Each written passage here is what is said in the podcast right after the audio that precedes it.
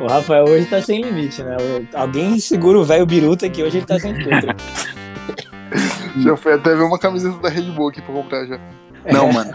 Foi absurdo, assim. Naquele dia que a gente assistiu Interlagos lá em casa, é. é. A gente não teve um décimo do barulho que o Rafa fez hoje nos últimos cinco minutos de corrida. Juro. Nossa.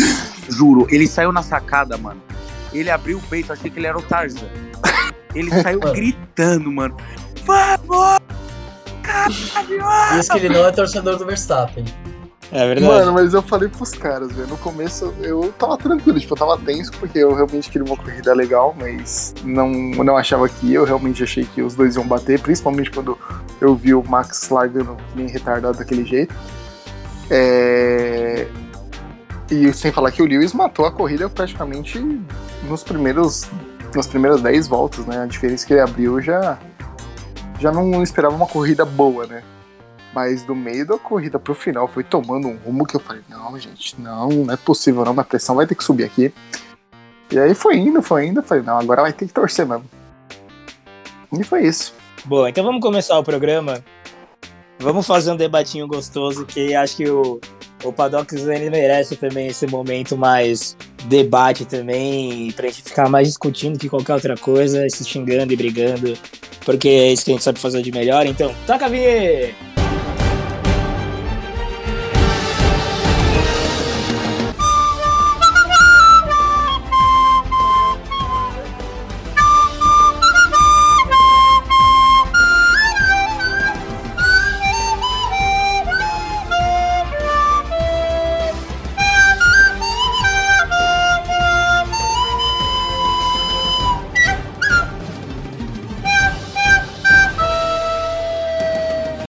Pronto, vocês querem começar hoje? Vocês querem começar de baixo para cima, de cima para baixo? Eu queria começar pela introdução, se você permitir. Ah, fica à vontade, que você falou que não ia ter introdução, que você só ia falar um debate hoje sem roteiro. Não, é que você tá muito emocionado, eu tô percebendo um tom de emoção na sua voz. Eu falei introdução, eu não falei texto de introdução. São duas ah, coisas não, completamente diferentes. Você nunca separou na, nos outros dias, então não sou obrigado. Se, separei sim. É que você não presta atenção e não ouve, então fica meio complicado. Ai, meu Deus do céu, Mas espero, coisa. espero que você, do alto dos seus 60 anos de alma, tenha usado um cotonete hoje pra poder entender direitinho.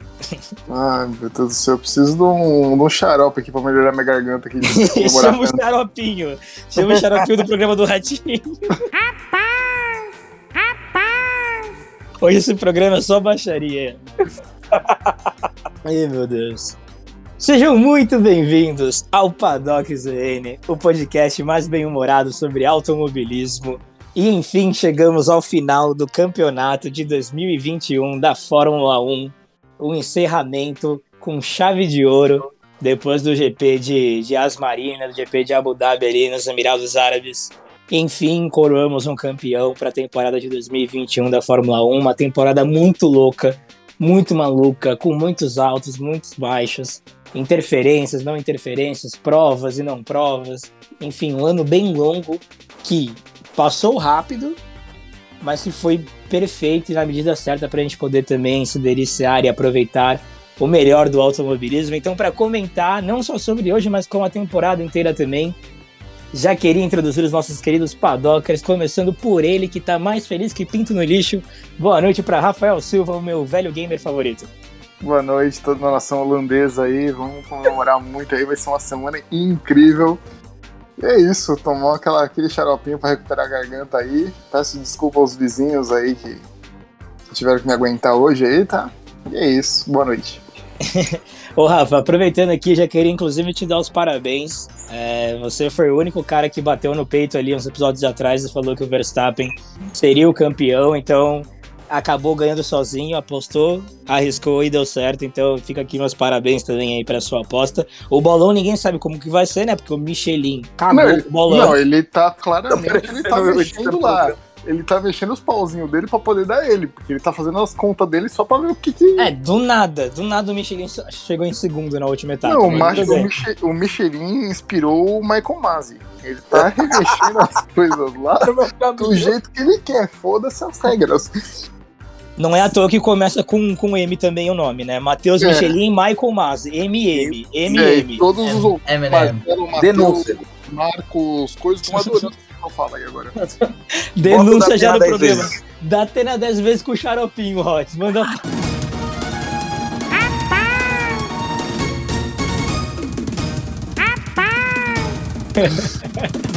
Meu Deus do céu. É, não tem problema. Esse programa, Rots, ele não, ele não precisa nem sair. Se você não quiser editar, cara, por mim tá tudo certo também. Hoje é só resenha. Hoje, Hoje é, o é só- das- é o início, o início das nossas férias. É, exato. É, tem episódio de hoje, mais um, pra gente fazer um dos melhores do ano aí. Então, Rots, fica tranquilo que vai ter mais uma mais férias vindo pra você aí, tá? Não tem problema. Mas muito boa noite, Rodrigo Vivani também, nosso querido e amado editor desse programa. Hoje não deu, né, Rots? Não, hoje não deu. Queria dizer que esse rei não me representa. Vai pra puta que pariu. Velho do caralho. Nossa, que raiva. E vamos nessa. E boa noite pra ele também. Sir Lucas Fortuna, Dead.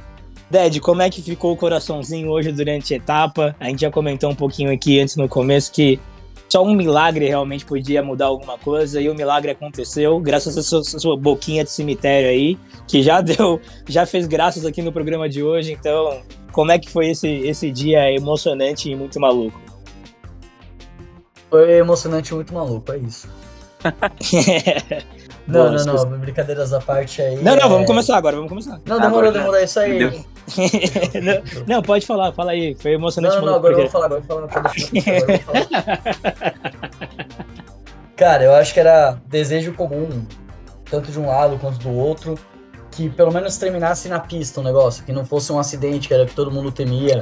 Não, a batida para definir o campeonato é tudo que não precisava essa temporada que foi maravilhosa, teve todo tipo de momento que um, um grande ano precisa. E tô dividido naquela sensação entre caralho, foi melhor do que eu esperava. E ainda um pouquinho meio, acho que como todo mundo, meio baleado, meio suspeito com essa decisão que a FIA tomou no final da corrida, que foi realmente Vergonhoso. Pura- foi puramente pensando no entretenimento. A gente vai discutir isso mais pra frente, para aí eu não vou ficar dando spoiler, até porque eu sou o boquinha de cemitério, eu não vou entregar tanta coisa agora, mas quem quiser pega depois meu contato que eu vou mandar os números da Mega Sena também. Boa. Rafa, acho que hoje você tem uma liberdade poética maior aqui no programa de hoje, então pode decidir, cara, por onde que você quer começar. Ah, vamos começar de baixo pra cima no grid aí, ser uma- um pouquinho mais coerente, né? O que você acha? Pode ser. Primeiramente, vamos, vamos falar do Kimi, né? Que Isso. chorei, Boa. chorei. Os caras não viram, mas eu tava lá no cantinho limpando as lágrimas só pra eles não perceberem pra não me zoar. Mas Como chorei. não te viram, Rafael? Você fez um escândalo hoje. Como que No ninguém final, te viu chorar? É que nem, é que, então, aí que tá, porque no começo eu tava contido. Eu tava pro canto da sala, eu tava meio isolado, assim, chateado. Mas no final, irmão, no final eu era o centro das atrações, eu era globeleza, eu tava sambando, eu tava gritando. Moleque, não tá nem explicar isso aí, essa vergonha que eu passei. O pessoal da Vila Mazei tá assustado até agora. É isso. Tá. E a multa vem. A música Agora vai. vem, com certeza. Cada dia a reunião no Rods a gente fica mais perto da multa, né? Impressionante, cara. Não, Impressionante. o legal é o porteiro vendo eu chegar com cadeira de praia toda vez. E Ele deve- Não entender nada. não ele deve- nada. Vai aonde, amigão? Tem uma sauna lá em cima, amigo. A gente junta todo mundo lá. Bom, então vamos falar do, do Kimi, da aposentadoria do Kimi. Realmente chegou ao fim aí a era Kimi Raikkonen na, na Fórmula 1. Ele que foi o último piloto nascido nos anos 70, que ainda restava no grid, dali para agora que ficou só dos anos 80 para frente. É, e o Kimi representa um legado muito grande né, para a categoria. Kimi foi campeão mundial, tem inúmeras vitórias, participou de grandes equipes, fez parte de grandes duplas também dentro do, do automobilismo. Termina aí com a mais grandes prêmios na história da Fórmula 1. muito bem lembrado. Termina a sua trajetória é, com uma equipe como a, a Alfa Romeo, com um companheiro como Antônio Giovinazzi, que também deixou a equipe depois do, dessa última etapa. Mas hoje foi mais um dia de festa realmente pro Kimi, né? A família dele também estava em peso lá no, no, no GP. Isso, no GP, no autódromo. E compareceu, fizeram parte da festa. Pô, o Kimi ele tem um jeito muito único de ser, né? Ele tem esse jeito meio, meio frio, meio ácido. E aí, quando ele brinca, às vezes até uma brincadeira um pouco fora de hora, uma, uma resposta meio atravessada, Tiozão mas do pavê. tiozão do pavê. E é, acho que por conta dessa soma realmente de tudo, e além do fato dele também ser um grande piloto, que isso é inegável, qualquer um consegue notar isso, ele é uma figura que vai deixar saudades, né, Rafa? Nossa, eu vou sentir muita falta dos rádios dele. Meu Deus. Eu queria toque, os rádios dele de toque do meu telefone. Aquele dele da água. Meu Deus do céu, eu morro, eu morro rindo. É uma pena que ele não, não tenha conseguido pontuar, né? Nessa última prova, não tenha conseguido, de fato, ter um bom desempenho no final de semana como um todo, né, Ded? Acho que o Kimi merecia bastante esse, esse último momento mais glorioso. Merecia, merecia. O Kimi, que se eu não me engano, ele detém também o recorde de maior número de corridas consecutivas na zona de pontuação. É claro, né, que com a mudança recente do, do regulamento para pontuação, que, onde os 10 primeiros pontuam, facilita um pouquinho, mas também a gente não pode tirar o mérito da consistência que esse cara apresentou desde o início da carreira até o seu último dia. É uma figura incrível, acho que em todos os sentidos, né? Tanto, tanto no jeito de ser, como dentro da pista, em questão de números também. É, Kimi sempre fez parte aí de uma forma muito única e muito singular do, do esporte da, da Fórmula 1. E será que o filho dele vem aí, Rods, num futuro não tão próximo? É, podia, mano. Ia ser da hora ver mais um garoto de gelo aí na Fórmula 1, porque, pelo amor de Deus, mano, ele faz muita diferença. É, ele tem o um jeito próprio dele. E mesmo já fim de carreira, na, mesmo na, na Alfa Romeo, eu acho que ele trouxe muita visibilidade também para Alfa Romeo, né? Tanto que agora Bottas tá indo para lá, tem o Yanizu chegando aí, não sei falar o nome dele, mas eu quero que se foda. É, eu acho que, assim, muito é, do estilo de, de, pilotagem dele também, ele ser um dos três é, velhos, né, da filha do INSS que quase conseguiram o, o prêmio lá de Most Overtakers, né, é, mais ultrapassagens na temporada. É. é, lógico que, assim, sair no pelotão de trás já ajuda, mas tem muito do piloto, né, tanto que a gente viu Vettel, Alonso e Raikkonen como os três principais aí. É, o, o que me. Acho que principalmente desde que ele anunciou que ia se aposentar ao final da sua temporada, ele acabou desfilando do jeito, do jeito dele. É, o, o carro também não possibilitava muita coisa, né? Mas acho que deu para aproveitar ali os últimos momentos. Ele que diz que agora tá ansioso para ter uma vida normal mas acho que mesmo fora das pistas, tudo que ele não vai ter é uma vida tão normal assim, né, Rafa? Sempre vai ser um cara muito lembrado, muito comentado e sempre vai ser uma referência também, né, para os jovens aí que estão chegando no, no automobilismo. Sem dúvida, e quem, pelo menos é o que costuma acontecer, né? É, quem é desse ramo, por mais que, que se aposente, está sempre ali no paddock, sempre fazendo participações especiais ali dificilmente a gente vai ficar longe dele tanto tempo. No máximo, aí, o mais longe possível, a gente vai ficar vendo ele assistir Mônaco do, do iate. Como ele já fazia. Ia ser irado ele ano que vem no iatezinho. Ia ser muito bom, realmente, muito bom. Eu acho que, inclusive, a gente podia, em algum momento futuro do, do Paddock Zen, usar um algum... Pode ser também. Inclusive, não é uma ideia que tá tão distante assim, tipo... Mas a gente conversa sobre isso depois. Mas, enfim. É...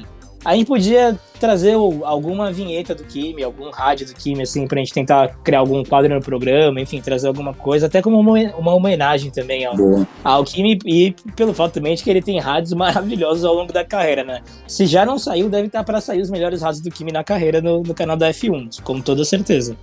Inclusive, estou ansioso para isso, porque é, é muito bom, muito bom, realmente. E o que o capacete dele tava lindo também, vocês concordam? Realmente, né? Puta que pariu. Lindo demais. Foi um final de semana com, com muita homenagem, né? O próprio capacete do Giovinazzi também era uma homenagem diretamente ao, ao Kimi. Então, acho que foi um, foi um momento muito, muito bacana para a equipe também ali da, da Alfa, que vai ter uma nova dupla de pilotos para o ano que vem. E o piloto principal da, da equipe vai ser também um finlandês, o, o nosso querido rei do entretenimento Botinhas, que está rumando aí para Alfa Romeo e que também teve bastante homenagem durante essa última semana pela Mercedes, né, Rods? Foi também uma, uma equipe que fez questão de, de tentar trazer o devido valor que o, que o Bottas talvez nunca tenha recebido ao longo dos anos pilotando, mas que agora, nesse finalzinho aí de, de temporada com a Mercedes, ganhou prêmio, tirou fotos, teve bastante entrevista, participou de bastante coisa e, hum. E acabou ajudando realmente para que a Mercedes ganhasse o, o campeonato de construtores nesse ano, né? É, exato. Eu acho que assim, o Bottas hoje não merecia, tá? Porque o papel do segundo piloto hoje foi essencial e depois a gente vai discutir um pouco mais sobre isso. Mas realmente foi um, um assim, vou sentir falta do TikToker favorito no Instagram da Mercedes. Do Crazy é, Frog da massa. Crazy Frog da massa. Mas eu acho que foi muito merecido e teve um respeito e um carinho muito grande é, da equipe do, do Hamilton também, né? De, de, dele falar, dele posicionar e, mais uma vez trazer que ele é o, uh, um dos melhores companheiros de equipe que ele já teve, se não o melhor. Então, uhum. acho que assim, foi muito respeitoso. É, mas eu, eu ainda fico com a sensação de, tipo, cara, ele podia ter entregue muito, muito, muito mais se ele tivesse com o assento garantido ano que vem também. Eu acho que a, quando a gente analisa a temporada toda, tipo, do começo da temporada, ele tava sob pressão, sabe? É, o Russell, ele tava querendo, ele tinha que entregar resultado. Daí depois chegou uma hora que ele, quer saber? Quer resultado, pede pra estar campeão. a gente começou a zoar, começou a falar zoando, mas foi sério, assim. E, e é, as últimas corridas ele ficou mais tranquilo, a gente já vinha comentando isso também. O famoso aviso do... prévio, né? Hã? Famoso aviso prévio famoso aviso prévio. O cara tava lá, entendeu? Lógico, se o chefe chegava e falava, ô, trabalha aí, cara, ele ia lá e trabalhava, fazia o, dele, né? Que nem foi na última corrida, que ele chegou em terceiro, que o Toto vai lá e come o cu dele no rádio. Então, hum, né, é aquilo, ele podia ter entregue muito mais. Eu acho que faltou, principalmente hoje, esse papel.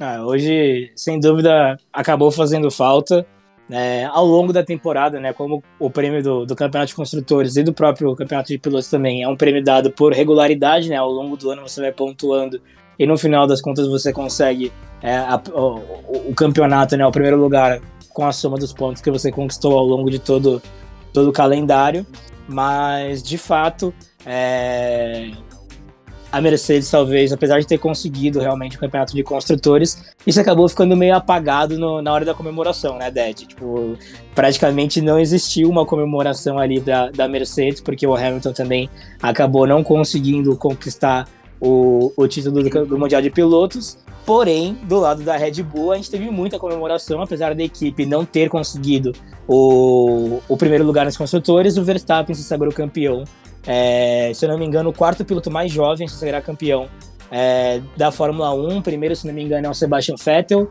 Em segundo, Lewis Hamilton. Em terceiro, Fernando Alonso. E em quarto, entra Max Verstappen à frente de Emerson Fittipaldi, que agora cai para a quinta colocação.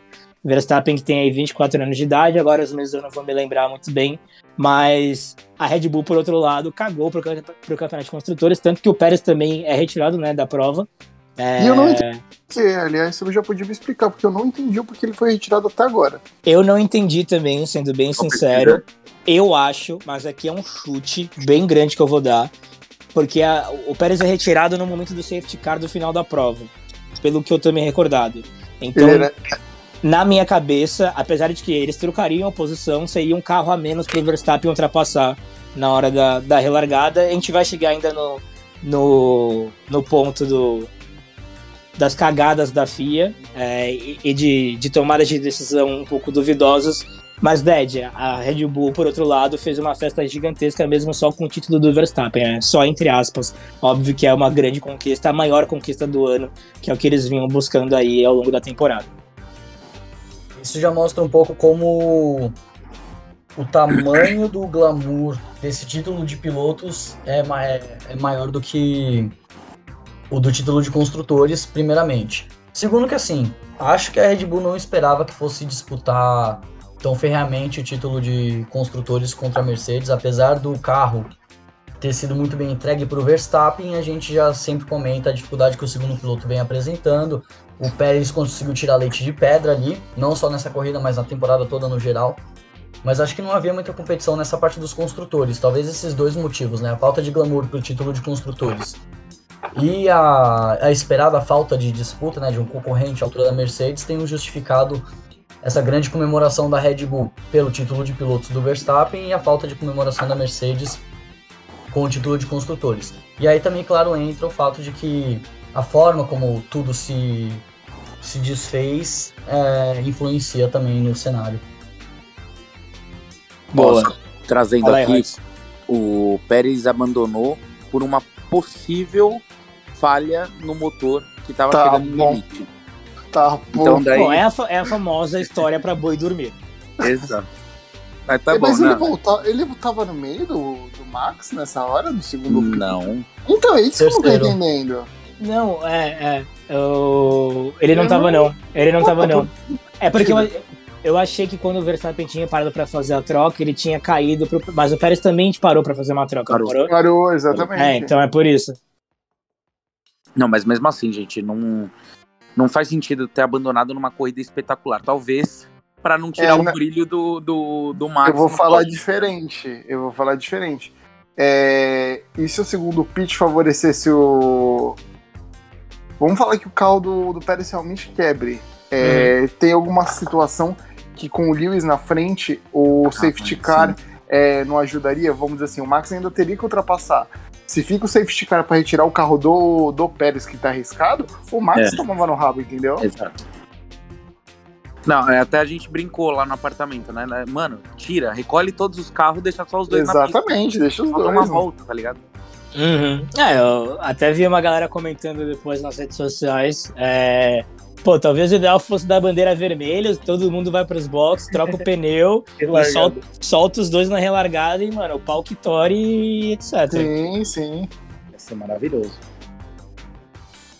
Mas, Rafa, a gente tava comentando aqui do, dos segundos pilotos, eu tenho, imagino eu, e tenho quase certeza que a disputa entre o Hamilton e o Pérez na pista tenha sido um dos, dos melhores momentos de hoje para você também, né? Eu tô com a bandeira do México tatuada no braço aqui, você acredita?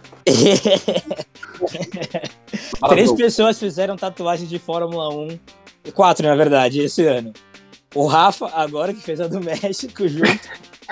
o Silvio Abitbull.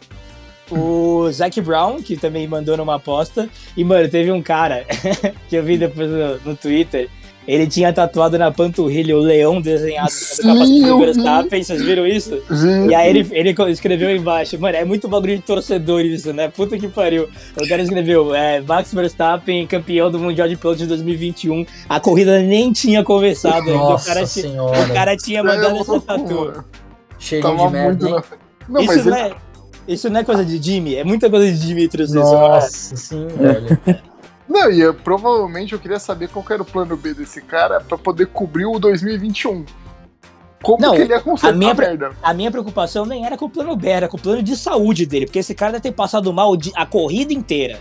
A, a corrida inteira, mano, ele já tá com. Se tivesse um marca-passo no coração dele, tinha dado piti, mano.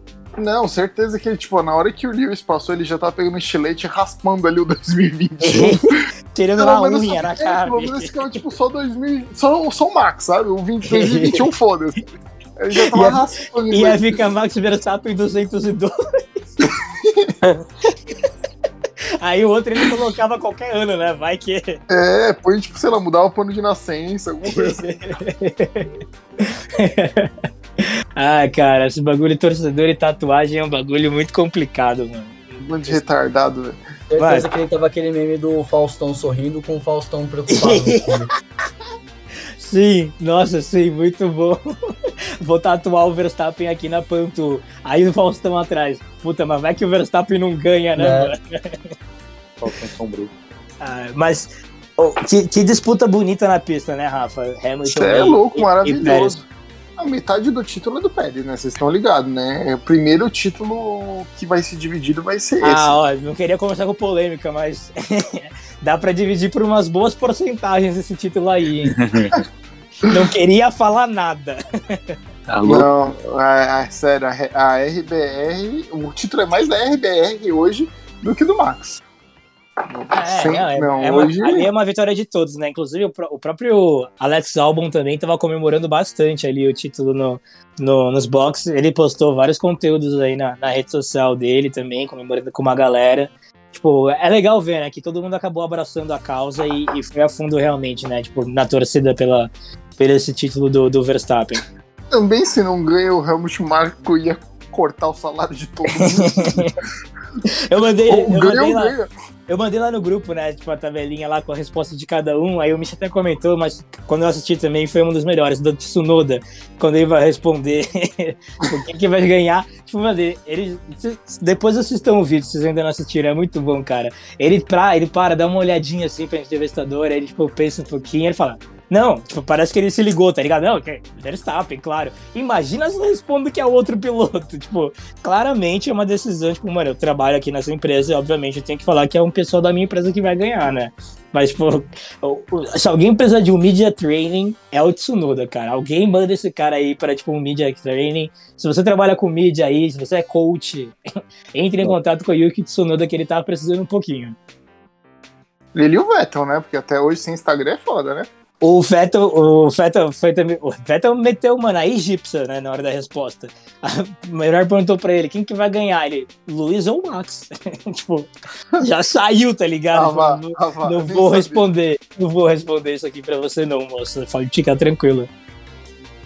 Mas... que sabe que torceria pelo Lewis, né? Claramente. Ah, sim, ele foi um dos primeiros pilotos, ele e o Mick Schumacher, a cumprimentar o Lewis depois e dar uma, uma breve consolada é. ali quando eles se encontraram. Então, é muito legal ver a parceria que eles acabaram construindo realmente ó, ao longo dos tempos. Tipo, mostra que não é só algo de profissão, acaba se tornando realmente uma amizade, tipo, deles se encontrarem, tipo, baterem um papo sempre. Eu acho que é algo muito bonito também que o esporte consegue construir aí ao longo dos anos. E eles são caras que estão aí há muito tempo também. Já passaram Cara, por poucas e boas. Tem um negócio que eu quero muito ainda ver de novo. E é, vamos dizer assim, eu ainda acho que o Lewis vai render uns bons 3, 4 anos ainda aí no topo, né? Mas quando ele acabar sendo substituído e acabar indo por uma equipe intermediária, eu rezo para que o Vettel ainda esteja competindo para ver os dois brigando de novo, véio. mas tipo, mais igual, sabe? Uhum. Eu quero muito ver isso. É, a gente teve uma boa dosagem disso há uns anos atrás, né, Dad? Quando o Seb tava na Ferrari ainda. Foi na mudança de regulamento que os carros ficaram, os carros ficaram mais largos, não é? 2017 2018 o Seb conseguiu dar um cheirinho legal. A gente viu boas disputas na pista. 2019 também, ainda que a Ferrari tinha um carro bom, ele conseguiu arrancar um momento ou outro ali interessante. Mas é uma rivalidade que se desenhava, a gente imaginava que ia sair muita coisa, não rendeu a expectativa que foi criada. Parabéns, aí, Ferrari. Parabéns, Ferrari. Mas pelo menos surgiu uma amizade muito legal, né? Porque desde então a gente começa a ver um, um companheirismo entre o, o Luiz e o Seb que ficou muito bacana. Duas pessoas assim, da mais alta qualidade, além de tudo. É, realmente é um. Ali, ali tem muita história, tem muito título realmente, tem, tem bastante qualidade, muito talento os dois juntos. É, recordes. Recordes, muito bem lembrado também. Então é realmente algo, algo muito, muito bom. É, Dad, você tinha comentado no começo do programa também, né? Sobre sobre como tinha sido largado, até porque o Hamilton largava de pneu médio contra praticamente todo mundo do lado dele de pneu macio. E principalmente também eu trago muito rosa nesse ponto, porque a gente gosta de analisar muito essas estratégias. E sem dúvida, esse último GP, ele era de estratégia, né? Tipo, a gente viu a Mercedes classificar com um pneu médio, as Red Bulls com um pneu macio, e desde então a gente já sabia que uma, um ia ter uma estratégia, o outro ia para uma outra. Esse primeiro stint ele ia ser muito importante e o momento da, da largada, mais do que qualquer outra largada esse ano, essa seria a mais importante. E logo de cara a gente viu que não só no tempo de reação também, mas nessa primeira disputa, o Hamilton entrou com tudo nesse primeiro momento, né? Então, no, em Abu Dhabi, o pole tem, costuma ter uma boa vantagem, né? Costuma ser o piloto que vence a corrida. Então, já até se desenhava né, uma certa. Uh, pelo que aconteceu no ano passado, uma certa, um certo favoritismo pro, pro Verstappen. Só que nos treinos livres o Hamilton estava um pouquinho melhor. Aí ontem na classificação deu meio que um chabu, o Verstappen conseguiu roubar a pole, acho que foi a décima dele na temporada, uma marca incrível, inclusive. E, e aí a gente vai pra largada, tem o Verstappen de pneu macio, o Rafa até eu lembro dele comentando que isso representava uma grande vantagem, né? Você vai ter mais aderência na largada, vai dar um pulo na Não. frente. Eu achava isso, mas eu tô, pelo visto, eu tô parecendo a Pirelli, só falo merda. Não resolveu bosta. Não, mas é realmente, é, é um mérito completo do Hamilton por ter tido um tempo de reação melhor do que o Verstappen. O Verstappen Não, ele ele- dormiu. Essa parada do pneu mais macio tracionar melhor é um fato. Tipo, não é nem questão Sim. de, tipo, ah, eu achava nem nada. É uma parada, tipo, constatada, cientificamente falando, é o que acontece. e Mas ele tá na- no lado limpo da pista. É, então, é, tipo, ali o Hamilton subverteu a lógica por completo. Tipo, mandou ela, chutou ela pro espaço e falou, amigão, hoje não vai dar, não. Não. Sim. Isso. E a a única vantagem que o Hamilton tinha era largar por dentro, né? Então a primeira curva para a esquerda ele tava por dentro, seria vantagem, mas nem isso ele precisou, né? Porque ele ultrapassa antes da freada mesmo. E não é uma reta tão longa assim, né? Essa E primeira. não da, é uma reta tão reta longa. até a primeira curva não é algo muito longo né, ali em, em Asmarina. Não. Ô, ô Rods, quando rolou a largada, qual que foi a, a sensação ali pra você? Cara, eu fiquei tenso. Na hora que. Na verdade, assim, voltando até um pouquinho, quando a gente tava falando da- das estratégias, né? É, quando eu vi no, no Q2 que o, o Lewis estava, mano, fazendo bons tempos ali com o pneu médio. Só que daí eu vi as duas Red Bull vindo com o pneu macio. E eu acho que até o pessoal da transmissão ficou muito sem entender do tipo, cara, não é uma pista para pneu macio, é, é difícil, ninguém tá com essa estratégia, todo mundo vai querer. E assim, você tá. Seu concorrente que tem a vantagem, tem um motor novo, tá com sangue no olho, tá largando de médio, cara, vai no seguro, vai de médio também, tenta uma estratégia diferente, para antes, dá um undercut, sei lá. Faz alguma coisa, mas deixa pra pista, sabe? O que eu vi que nessa hora é, do Q2 já desestabilizou total a Mercedes, velho. Tipo, se, se tinha algum engenheiro lá trabalhando, esse engenheiro entrou em parafuso, ele teve algum ataque cardíaco, aconteceu alguma coisa. Que daí ele parou de trabalhar. Simplesmente parou de trabalhar desde o Q2 porque é, na verdade ele trouxe né, o pneu macio, daí já deu aquela bambeada. Tanto que no Q3, quando vai assim pra finaleira, daí eu falo, mano, agora é, é elas por elas. Então agora o Lewis vai pelo menos chegar perto. E a gente tava vendo no começo, tipo, uma diferença de 0.04, tá ligado? É, mano, mínimo. E, e daí a, a gente percebendo isso, percebendo isso, chega o Lewis é, e toma, tipo, Max fez a pole e o Lewis tem 0.3 de diferença, mano. Tipo, é uma diferença muito grande. É, pelo menos eu considero uma diferença grande comparado no, no, no nível que os caras estão. E daí quando já chega dessa forma aí, que depois o Lewis também meio desconsolado, assim, sabe, na, na hora da entrevista, meio sem entender, meio bagunçado das ideias, porque ia ser estratégia que ia definir essa corrida, velho. E foi, sabe? Daí na hora da largada, me surpreendeu muito ver o Lewis, tipo, é, conseguindo praticamente jogar o carro muito na frente, lógico, por conta do tempo de reação, isso ajudou muito. Mas, cara, ele colocou uma boa distância do, do Max, assim, na, no curto período e já ganhou vantagem pra curva. Foi, tipo assim, absurdo. Eu gritei, assim, eu levantei. Antes da largada, eu já tava de pé, daí o Rafa levantou do meu lado, nós dois assistimos de pé a corrida. Porque, Pra mano. treinar pra tenso. Interlagos, né? Exatamente. Foda, mano. O Rods não entendeu o que o Rafa falou e só concordou porque ele só queria passar pra frente. Eu não ouvi. Eu não preciso trabalhar. O que, que ele falou? Eu disse que era pra gente treinar pra Interlagos. Ah, pra gente treinar pro Interlagos. Ai, cara. Eu entendi. Só no Interlagos. Eu falei, é. E- o Rods vira e fala. Cara.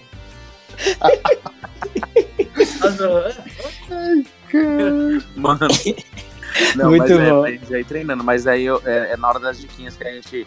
Na verdade, vai ser um spoiler aí pros, pros padockers. Boa, boa. Não vai não, a gente vai pra Interlagos. Eu vou cortar, amigo. O, o Rods que escolhe quando as informações entram nesse programa. Não tem, e não tem nem como lutar contra isso. Não, o legal é que o Rafa já votou no Lewis como piloto do dia hoje. Eu adoro, eu amo, gosto muito. Hoje não vai ter nem votação do piloto do dia, que vai ser unânime, né, né? Com certeza. Ô, Rafa, eu acho Oi. que a gente teve uma.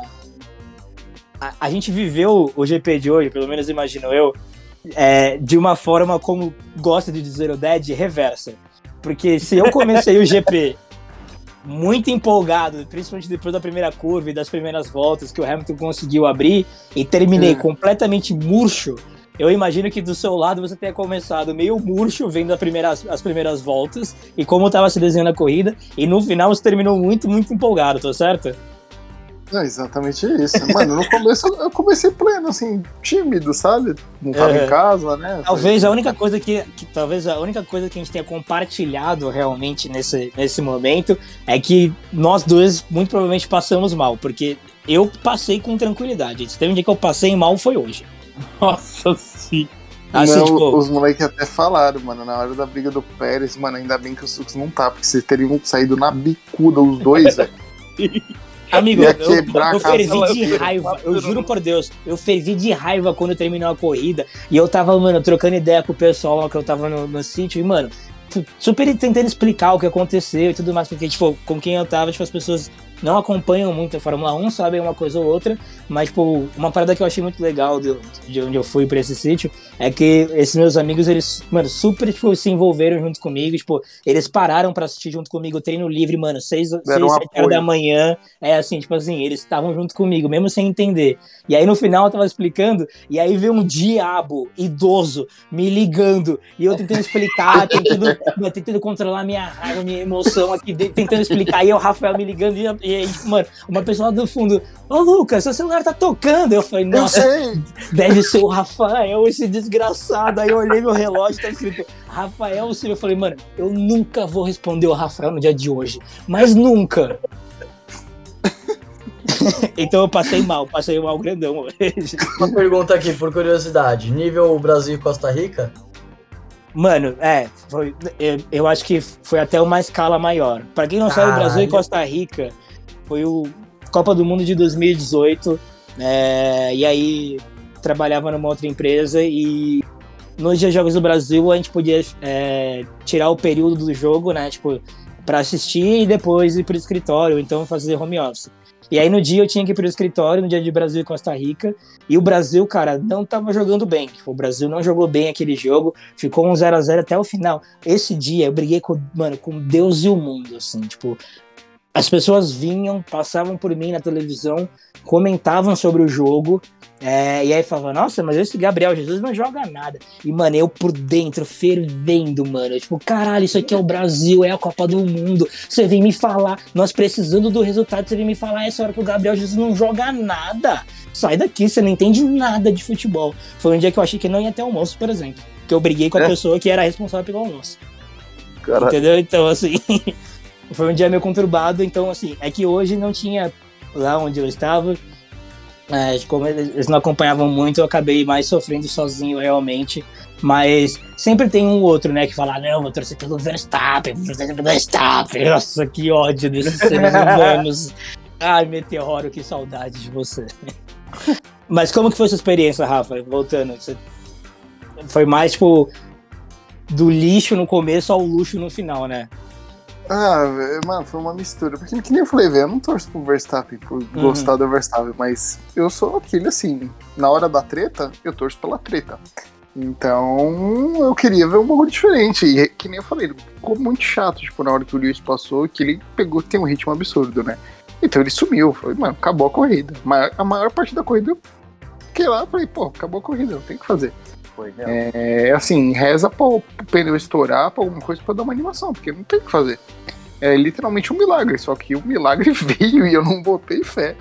Falei, ah não, mano, agora que o milagre veio, eu vou ter que, vou ter que me animar com essa porra aqui. Uhum. Aí incorporou realmente o Não. leão hol- holandês que é dentro Não, de você, foi. né? Foi, velho. Aí, moleque. Aí o pau O. Rafa- O, Ra o Ded, o Rafa virou aquele jogador famoso da Holanda, né? O Netherlands. Cara, ele ficou. É, dos criadores de. O Apartheid é um ótimo jogador também da África do Sul. Alô, Amaral, um abraço pro Amaral, grande parceiro aí. Espero vê-lo na BR Arena novamente em breve. Mas é, o jogador que faz parte de um seleto grupo, não é mesmo? Esse vídeo é muito bom, cara. Esse vídeo é muito, muito bom. Mas eu, eu teria trocado soco com o Rafael, mano, na briga com o Hamilton e o Pérez tranquilamente. E depois, provavelmente, também, porque ele ia querer me empurrar alguma coisa do Verstappen. Ele com certeza ia ficar me olhando, mano. Tipo, só, me olhar, só dele me olhar eu já ia estar, tá, mano, nossa, eu vou matar o Rafael. Eu vou matar. Tipo isso. Os vizinhos estavam assim. Nossa. Mas, cara, foi, foi absurdo que, tipo, no começo, foi isso mesmo. O Rafa, tipo, viu o Lewis abrindo vantagem, tipo, a primeira, a segunda volta tava 1.2, 1.4, de repente 5. Ah, daí o Rafa mesmo já sentou na cadeira dele e falou, ah, foda-se. Agora é ver o resto, tá ligado? Tipo, sentou na cadeira de praia e foi pra sauna com botas, né? Foi tipo isso. Foi tipo isso, Cara, mano. Não, e eu falava, falei, mano, parabéns, Max. Você perdeu a corrida por uma largada que você moscou. Você sempre largou bem e nada resolveu. Não, hoje eu vou dormir aqui. Hoje eu vou ficar de boa. Incrível como o Hamilton conseguiu abrir vantagem. Tipo, não foi uma vantagem absurda, mas ele tava com um ritmo melhor, mesmo tendo um composto mais duro do que o do Verstappen no começo da corrida. Sim, isso foi, isso foi realmente um ponto que, que me pegou também, que eu analisei bastante no começo. Porque a gente sabe que é normal, né? Tipo, é, principalmente depois de algumas voltas já, que você tá atrás de algum piloto, tá tentando chegar em algum piloto, é, se você ficar muito tempo atrás, a turbulência que gera tipo, faz seu pneu desgastar um pouco mais. Então é normal você ficar ali naquela distância entre tipo um e meio, dois segundos atrás do carro da frente, para você não ter esse desgaste tão grande. Conforme esse número foi aumentando ao, ao passar das voltas, cara, o Hamilton com um composto tipo médio, era para Red Bull e para para as outras equipes, principalmente a Red Bull, né? Que tá com o composto mais macio, conseguir chegar e, tipo, brigar realmente um pouco mais. A gente viu essa briga na, nas primeiras curvas, né? Tanto que eles se tocam praticamente ali, né? Naquela, naquela disputa. E aí, na sequência, realmente não teve para ninguém. Tipo, eu, inclusive, ouso dizer que essa foi uma das atuações, junto com a de Interlagos, mais dominantes do Hamilton. Ele Sim. não ganhou, mas ele dominou a prova. Tipo, do começo ao fim. Tipo, tudo que, que dependeu diretamente dele. Ele fez. E assim, fez com maestria. Ele, inclusive, correu melhor do que o Verstappen. Ele, inclusive, correu melhor que o Verstappen. Concordo. Concordo. Concordo plenamente. Por isso que eu voto de todo mundo piloto do dia. É, Vai pra Sérgio Pérez. Pérez? É louco, é óbvio que é do Pérez, mano. E vai Foi... ser engraçado que o Pérez vai ganhar sem o Michelin estar tá aqui. Nossa, ia ser muito incrível isso acontecer. Ia ser muito incrível mas não vai. mas não é.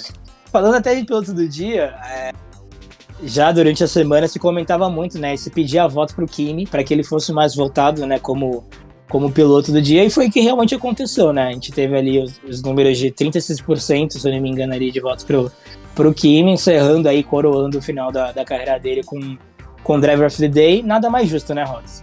Nossa, demais. Eu achei uma atitude legal é, genuína e típica de brasileiro. Tenho certeza que surgiu de algum lugar e talvez ouso dizer que foi do Paddock ZN. Boa, boa. É isso, brasileiro, como o Rafa já bem comentou nesse programa anteriormente, na rede social não tem para ninguém, cara. Com um brasileiro não dá. Não ousem a mexer com um brasileiro, porque. É a pior coisa que você vai fazer na sua vida. É, é a pior coisa que você vai fazer na sua vida. Inclusive, o Rafa foi parabenizar, pelo que eu fiquei sabendo, o, o fator principal da mudança que foi o, o meu ex-amigo Nicolas Latifi, né?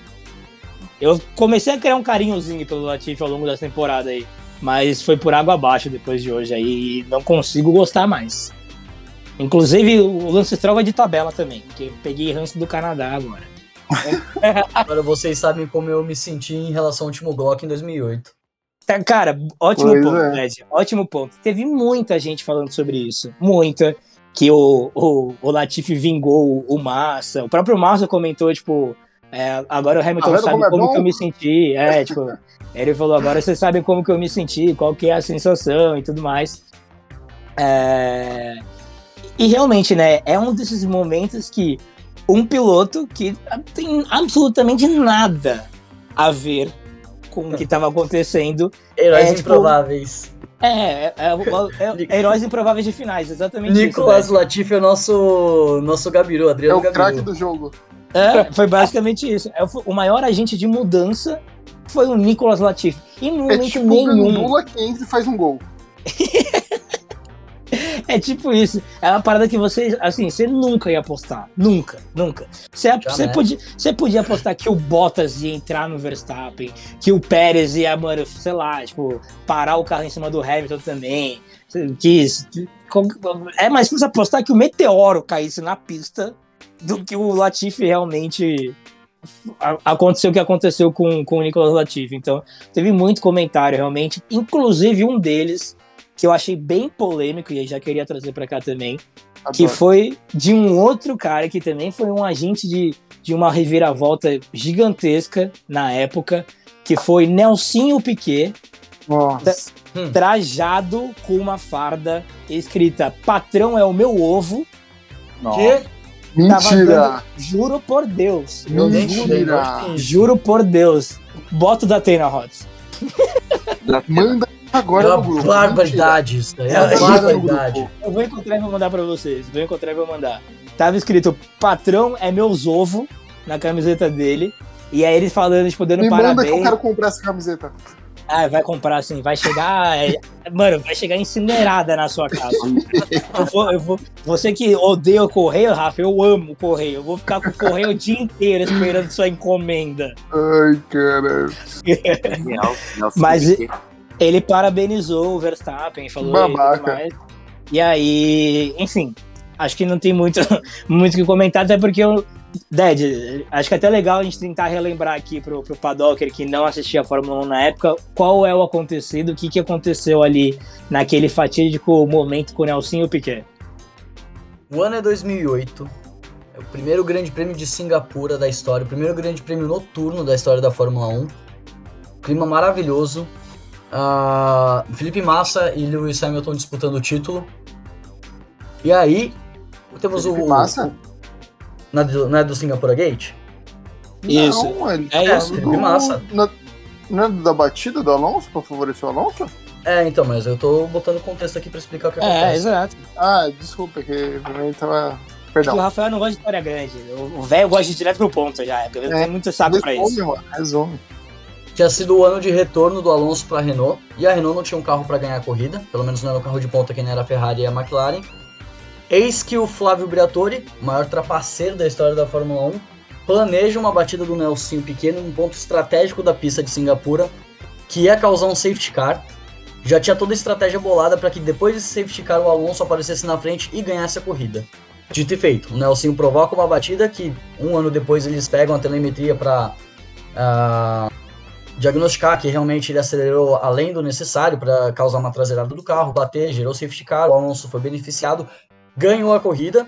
E aí, por tabela, ele fode o Felipe Massa, porque é dessa batida que sai o pit stop que o Massa se fode. A Ferrari libera ele da parada com a mangueira ainda encaixada, mangueira de combustível que na época tinha reabastecimento. O Massa fica parado na frente do box. 12 anos. 12 anos naquela corrida até os mecânicos da Ferrari conseguirem correr tudo e tirar a mangueira. E aí, ele que liderava a prova, chegou fora da zona de pontuação, eu acho, ou enfim, não fez tantos pontos quanto poderia. E no final das contas, perde o título por um ponto para o próprio Hamilton. Olha como as coisas, como o mundo gira. Cara, isso, isso é uma parada que eu tava pensando hoje mais cedo também. É... Mas antes de comentar, tipo, você falou do Flávio Briatore, né, na história inteira. É, Flávio Briatore, inclusive, que esses dias criticou diretamente Michael Massa. Então, assim, né? eu acho que isso, isso, explica muita coisa também. Fala, é, fala vale sobre dizer, Vale dizer que o Briatore, se não me engano, ele foi banido da Fórmula 1, eu acho. O Nelsinho não foi de forma oficial, mas obviamente nenhuma equipe ia querer se envolver com um nome manchado como acabou acontecendo. E o Nelson Piquet, pai do Nelsinho, foi publicamente falar que assim, ele praticamente deserdou o Nelsinho. Então, muito, muitas pessoas envolvidas em, em, polêmicas aí nesse, nesse meio tempo. A gente ainda vai chegar em Michael Masi, acho que tem que ser também um ponto à parte aqui, exclusivo do, do programa. Mas eu tava pensando até disso hoje, cara. É curioso, né? Tipo, essas paradas. Tipo, o primeiro título do Hamilton foi um, por um ponto de diferença. com uma posição conquistada, mano, na última curva praticamente, nos últimos metros ali de Interlagos, que sagrou realmente o campeonato dele e hoje com uma corrida na mão também e por conta de eventos que não dependiam diretamente dele, nas últimas curvas, na última volta, realmente, ele perde o campeonato. E não tinha nem como disputar ali, né? Pô, ali realmente é. não tinha o que fazer. Era um, um composto de macio novo contra um, um pneu duro aí que praticamente durou a prova inteira. Então, não, não tinha nem performance para isso. Tipo, é. Só falta a gente descobrir daqui a um ano que o Latifi bateu de propósito. Ai, eu gosto de você. Eu gosto muito de você. E, e hum. só para juntar um pouquinho mais, para você ver como o Hamilton ele é uma pessoa muito envolvida com ironias do destino, é, ele perde um campeonato agora. Depois, é, ele primeiro ganha um campeonato na última volta e hoje perde um campeonato na última volta. No primeiro ano ele perde o campeonato por um ponto, no segundo ano ele ganha o campeonato por um ponto. E aí, se ele ganha um campeonato tendo um, um acidente polêmico envolvido, hoje ele perdeu o campeonato com outro acidente polêmico sendo envolvido, de um piloto que não tinha realmente nada a ver com a corrida. Cara, que doideira. Isso, isso realmente é coisa de roteirista bom. Isso é coisa de, de, roteirista da Marvel, porque tem muito detalhe, sabe? Detalhe que liga aqui, detalhe que liga ali. O Rafa adora, inclusive, essas paradas. Vou perguntar até pro Rafa o seguinte: Rafa, qual que seria a cena pós-crédito dessa temporada? Seria o Toto saindo do escuro. É. Ano que vem o pau vai torar. É tipo aquela cena do Thanos depois de Era de Ultron, que ele pega a manopla do infinito e fala, tá bom, eu mesmo faço isso. eu adorei, eu adorei muito, Caralho. eu adorei muito. E consigo ver ele até, mano, chegando e, mano, saindo do escuro e já abrindo a camisa. Não, mano, hoje, hoje o Toto perdeu toda a educação que ele tinha. Você é louco, mano. Eu falei, ele vai matar um. Aí ah, você sabe com que ele queria matar, né? O quê? Com o fone, ah. né? É a, é a joia do infinito ah, dele. Ele, o Toto Wolff hoje era capaz de acabar com a vida do Michael Masi com um headphone. Seria capaz de, de, de Aproveitando, eu tava vendo o pessoal lá do Boteco F1, é, adoro o, o, canal dele, inclusive, e aí eles estavam falando justamente sobre tipo, a liberdade que tá tendo, tipo, principalmente dos dois, né? Que são os as duas galinhas do ovo de ouro, né? O, tanto o Toto quanto o Christian Horner, da liberdade que eles tentam simplesmente ligar pro, pro Masi no meio de uma corrida, tipo, ai, ah, não bota o safety car no, na corrida que vai prejudicar a corrida. Tipo, mano. Tem é, sentido é um bagulho assim, desse, tá ligado? Não, eu acho que é que a gente se surpreende agora mas eu acho que é muito jogo político também que já acontecia há anos e anos. Não, tá ligado? sem tipo... dúvida, exatamente, mas eu não tô falando é. de agora, eu tô falando de agora porque justamente agora, graças a Deus, eles estão abrindo mais pra gente essas questões do site. Sim, a gente mas... tá vendo a, ver a, vergonha que é. Muito retardado, mano, você é louco, quer dizer assim, então o, o, é como se o técnico do Corinthians ligasse pro juiz no meio do jogo e falasse, mano, não, não dá bola fora não que vai prejudicar o jogo aqui. É, a merda é que não dá nem pra dar amarelo pra esses caras, mano, porque eles vão ficar falando merda o tempo todo. Mesma coisa, Aconteceu naquela primeira curva lá que o Max jogou o Lewis para fora e o Lewis voltou para a pista. E daí o pessoal da Red Bull começou a falar que o Lewis tinha que devolver a posição pro Max. É, Nada a ver, você é, é louco. Mano, é porque ele ganhou o delta de vantagem, porque ele não fez a curva e o é, Max. O Max, fez, o Max errou antes, mano, você é louco. Não, e foi engraçado que assim, é uma série de áudios, né? Começa com o Max falando: já devolvi a posição para ele, não me punam. Sim. Daí, tipo, vai lá, daí a FIA chama e tal, eles conversam, tipo, ah, não, não precisa punir porque ele já devolveu a posição. Daí eles avisam, beleza, Max, não vai ter punição. Daí o Max, mas pô, cara, o cara teve uma vantagem ali e eu tô fudido por causa disso. Daí volta o rádio da RBR pra FIA. Então, gente, ó, agora vocês têm que ver aí, porque o nosso, nosso piloto tá sendo prejudicado porque o cara não fez a curva. E se isso vai pro regulamento, ele tem que devolver a, a a posição, que não sei o que. Daí já começa, mano, uma coisa em cima da outra, aí entra Mercedes no meio do rádio. Eu acho que teve Foi mais rádio da FIA, Red Bull e Mercedes hoje do que entre os pilotos, sabe? Eu acho que esse, esse é um ponto muito importante. É... Como o Dad comentou, e eu concordo, é... talvez muito pelo momento e pela emoção de ainda não ter realmente assentado tudo, mas essa é a melhor temporada da história da Fórmula 1. Sem dúvida. Ponto. Dito isso, é... eu falo, eu... É, essa é uma frase que existe no futebol e que eu gosto muito dela, que é, e vou trazer aqui para Fórmula 1, que é no final das contas, o jogo é dos jogadores. Sempre que algo, alguma coisa ou alguém está tentando roubar mais a cena do que os próprios astros do, do show, no caso da Fórmula 1, os pilotos, é porque existe alguma coisa muito errada acontecendo ali por trás.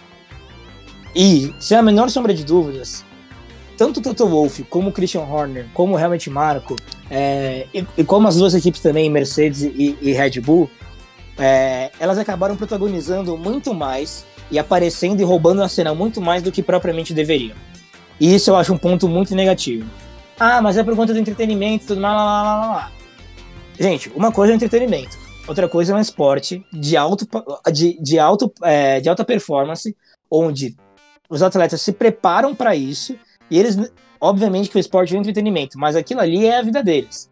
Vivem daquilo, eles se preparam a vida inteira para isso. Então, tipo, as decisões que têm que ser tomadas dentro da corrida tem que ser seguindo o, o, o, mais fielmente possível o livro de regras, né? Tipo, daquilo do, do regulamento que, que traz. Independente se isso é bom pro show business ou não. Ah, mas obviamente que o, o dinheiro tem um fator muito importante. Não discuto, realmente tem. É muito importante isso. Porém, a gente deixar aparecer dessa forma que tem acontecido com um cara que tá na frente ali dos comissários da FIA, que é o Michael Masi, sem nenhum tipo de pulso, de punho firme, é muito complicado. Como o Rods comentou e o Rafa também ressaltou na, no, no, no, ponto deles, é, isso obviamente já existia, esse tipo de comunicação, não era demonstrado pra gente antes, então aqui mora o fator novidade pra gente, porém, não, não, na minha concepção, no meu ver, não é estranho ver isso. É estranho para mim ver a forma como Michael Masi lida com isso. Trazendo um exemplo que nem dessa corrida é da etapa anterior. Quando rolou é, o negócio da bandeira vermelha é, na Arábia Saudita com o Ocon, Hamilton e o Verstappen, eu lembro muito bem de um áudio que o, o Michael Masi, isso foi comentado também no podcast, que o Michael Masi chama né, a Red Bull e fala assim, ó, a gente está negociando aqui com vocês então, vocês escolhem deixar o, o Verstappen devolve a posição ou ele vai, vai para análise dos comissários e pode tomar punição. E aí, o, quem tava no rádio, né, respondendo pra FIA, se não me engano era o próprio Christian Horner, falou assim: beleza, deixa que a gente vai pensar aqui um minuto. Como é que é?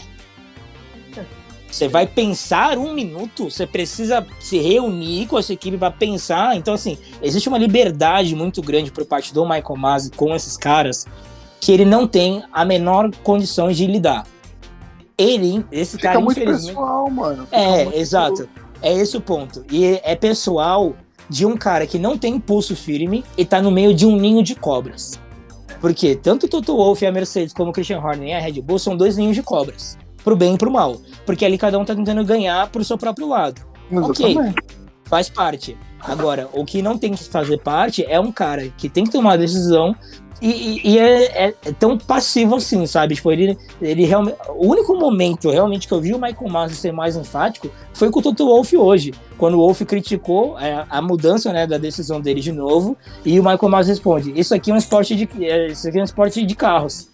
É um esporte de corrida. Foi o único momento em que ele foi mais incisivo realmente com, com alguém durante a temporada. Então, assim, muita liberdade realmente. O Christian Horner e o Toto Wolff deitaram e enrolaram pra cima do Michael Masi a temporada inteira. É, não foi só hoje, temporada inteira. E eu acho que tá nítido para todo mundo. Acredito que vocês concordam com isso também, que não dá pro Michael Masi continuar, certo? Foi Nossa. aquele típico lance que os jogadores eles vão explorando o limite das faltas que o juiz dá na partida. Ótima e comparação. aí vai, vai rolando falta, vai rolando falta e começa a virar pancadaria no negócio. E quando o juiz precisa controlar o negócio, não existe mais controle. Ele não tem ele mais moral. Ele deixou ele... Longe, é, deixou ele longe demais para mim, na minha concepção, se ano que vem tiver o Michael Masi, é porque tem alguma coisa muito errada aí. Tipo, para mim isso é nítido, nítido tudo que aconteceu esse ano, que não dá para ele continuar. Não dá. Se vai trazer o Charlie White e reviver ele dos mortos, não sei. Alguém precisa entrar aí e resolver essa parada pro ano que vem. Porque se continuar assim também ano que vem, ainda mais no ano onde a gente pode ter mais equipes disputando, porque é isso que na teoria a próxima temporada vai trazer, não vai ser só a Red Bull e não vai ser só a Mercedes que vão estar ali. E a gente sabe como uma Ferrari consegue ser chata nisso, porque historicamente consegue. Como uma McLaren pode também entrar forte numa briga aí, ter mais um rádio ali para cima do Michael Masi. Então, assim, mudanças precisam ser tomadas, né, Rods? Pra caralho, velho. Eu tô até procurando aqui agora se, como foi a repercussão disso. É, principalmente depois da, da apelação da, da, Mercedes, que eles entraram né, com duas apelações, e as duas foram negadas com a justificativa de que a FIA pensou no, no esporte, no bem do esporte. E que foi uma decisão humana. Sinceramente, ou era para ser tomado de primeira, porque rever o negócio no meio do. Nossa, mano, tipo. Tem, tem algo muito, muito, muito estranho. Esse bagulho de recurso para depois da prova, eu acho um absurdo, mano. É.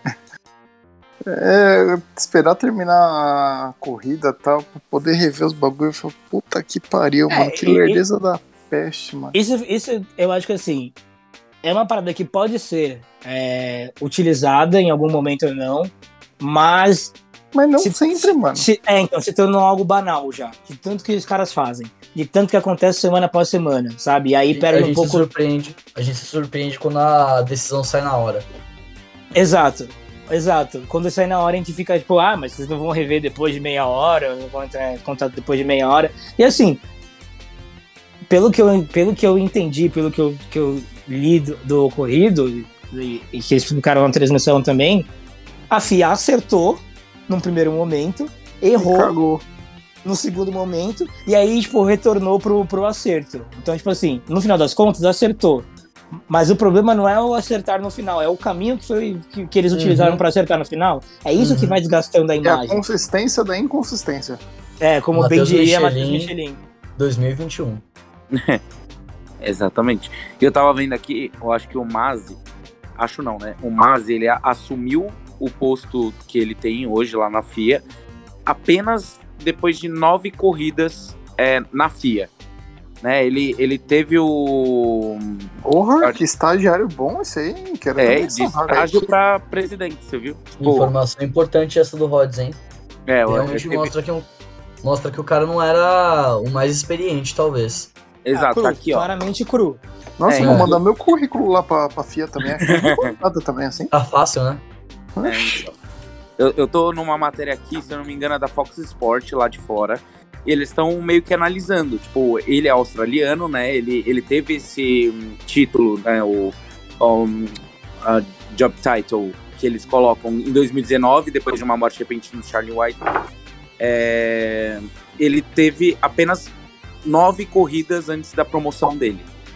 E hoje ele tá justamente nesse furacão que, que são essas decisões aí que ele tomou duas decisões que não foram tão acertadas hoje, é, que foi justamente envolver a Mercedes.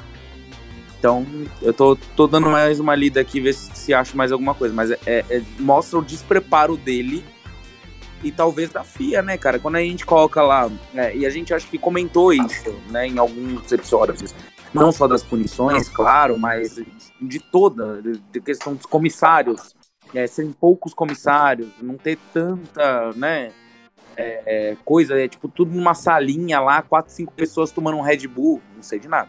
É, e, e, discutindo, e tentando fechar alguma coisa. Meu, é, é foda. Eu acho que é tipo, é, a gente tentar decidir um Corinthians em Palmeiras numa final de Libertadores com a sala do VAR, sabe?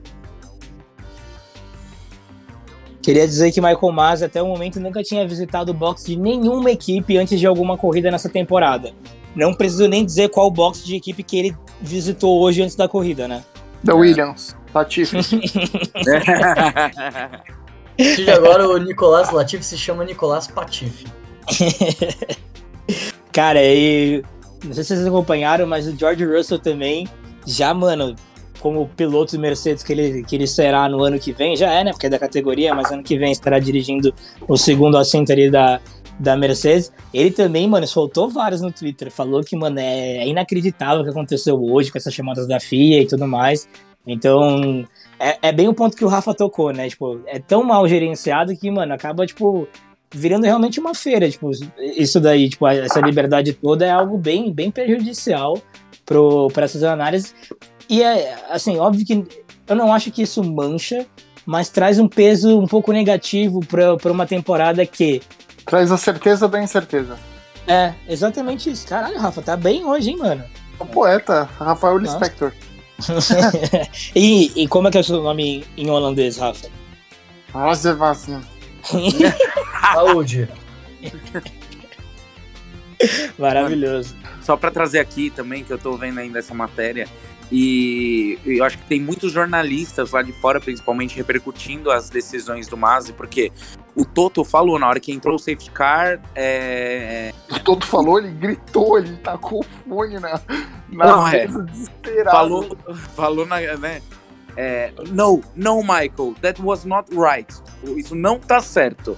E a resposta do Masi foi: é por isso que chamam um esporte de motor. Sabe? Tipo, daí começaram o, tipo, dois jornalistas, o Joey Patrice e o Tyrone Marshall. Eles comentaram, sim, é um esporte de motor, com 54 voltas, uma distância de 11 segundos do Lewis, e teve essa decisão. Tipo, lógico, não tem como a gente definir se o cara vai parar ou não, mas que não foi justo, não foi, velho. E ainda mais, tipo, essa questão de deixar passar os retardatários. Ó, primeiro ele falou, não, não, os retardatários não vão passar. Daí, de repente, ah, não, agora vai passar. E, tipo, tira toda a desvantagem, a vantagem que o Lewis tinha. Sabe? Tipo, mano. Detalhe, detalhe. Não são todos os carros, não foram todos os retardatários que tiveram a liberação para passar o safety car. Foram só Eram os que oito. estavam entre, é, só os que estavam entre o Hamilton e o Verstappen que foram liberados. Por quê? Por causa Puramente que é pelo entretenimento. Então, assim, é, é meio complicado, sabe? Tipo, Lembrando que a gente não tá botando a culpa, claramente tá na RBR na, no Max Verstappen dessa vez, tá? Fique bem claro. Exato, tá Mas é o exato. da seguinte, seguinte Hoje tipo, eles estão ilesos, praticamente, É. velho. já até pulando para esse assunto, cara, qual seria a dificuldade da FIA liberar todos os retardatários para ultrapassar o safety Exatamente. car? Por causa Eles do tempo livrariam- pra eles voltarem.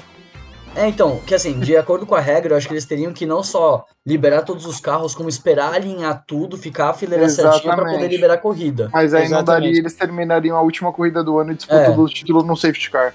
Só que assim, eles liberam esses quatro carros e já tá como foda-se. Eles não esperam nem esses quatro é, realinharem no final do pelotão. Sim. Exatamente. e Mano, Pelo- isso... pelo que eu li. Oh, perdão, pode falar. Não, não, fala, fala, fala, desculpa. pelo que eu vi, e aí, assim, esse é o que eu li, na verdade, não o que eu vi. É, mas quando o safety car entra, o último carro e, e na relargada ainda nem tinha passado direito a parte ali da entrada dos boxes.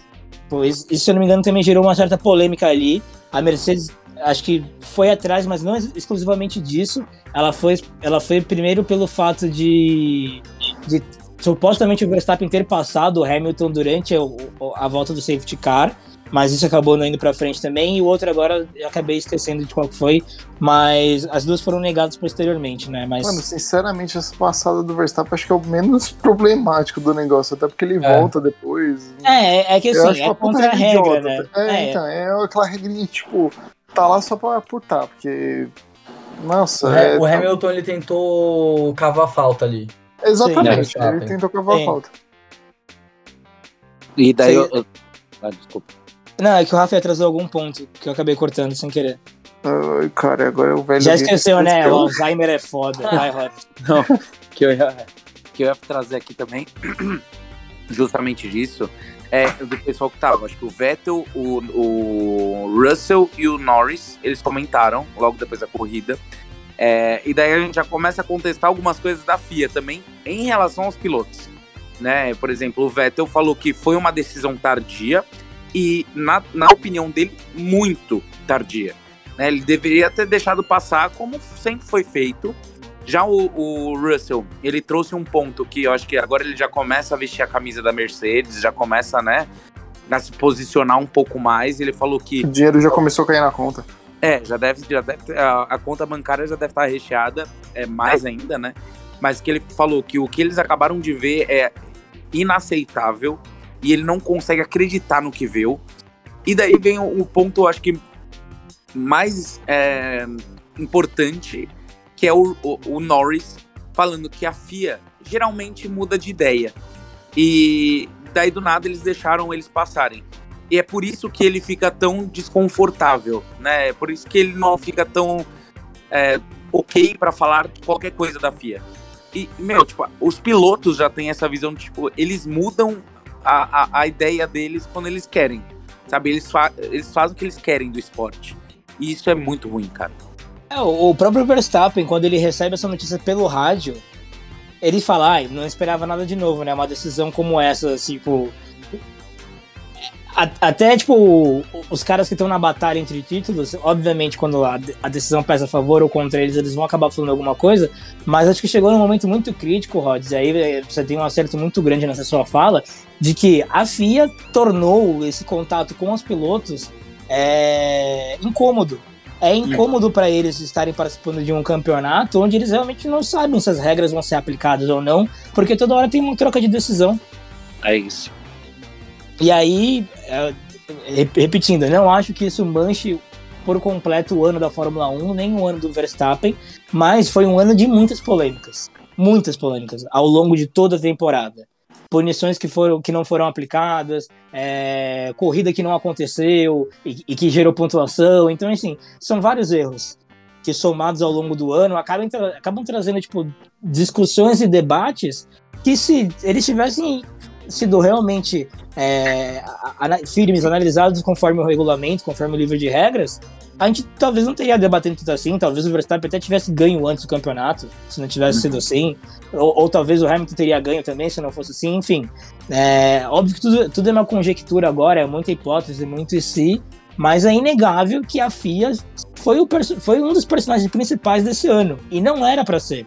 É, como o Ded comentou, é, trazendo esse, esses exemplos de arbitragem, o árbitro em campo, ele não tem que ser o centro das atenções se ele tá sendo, tem alguma coisa errada.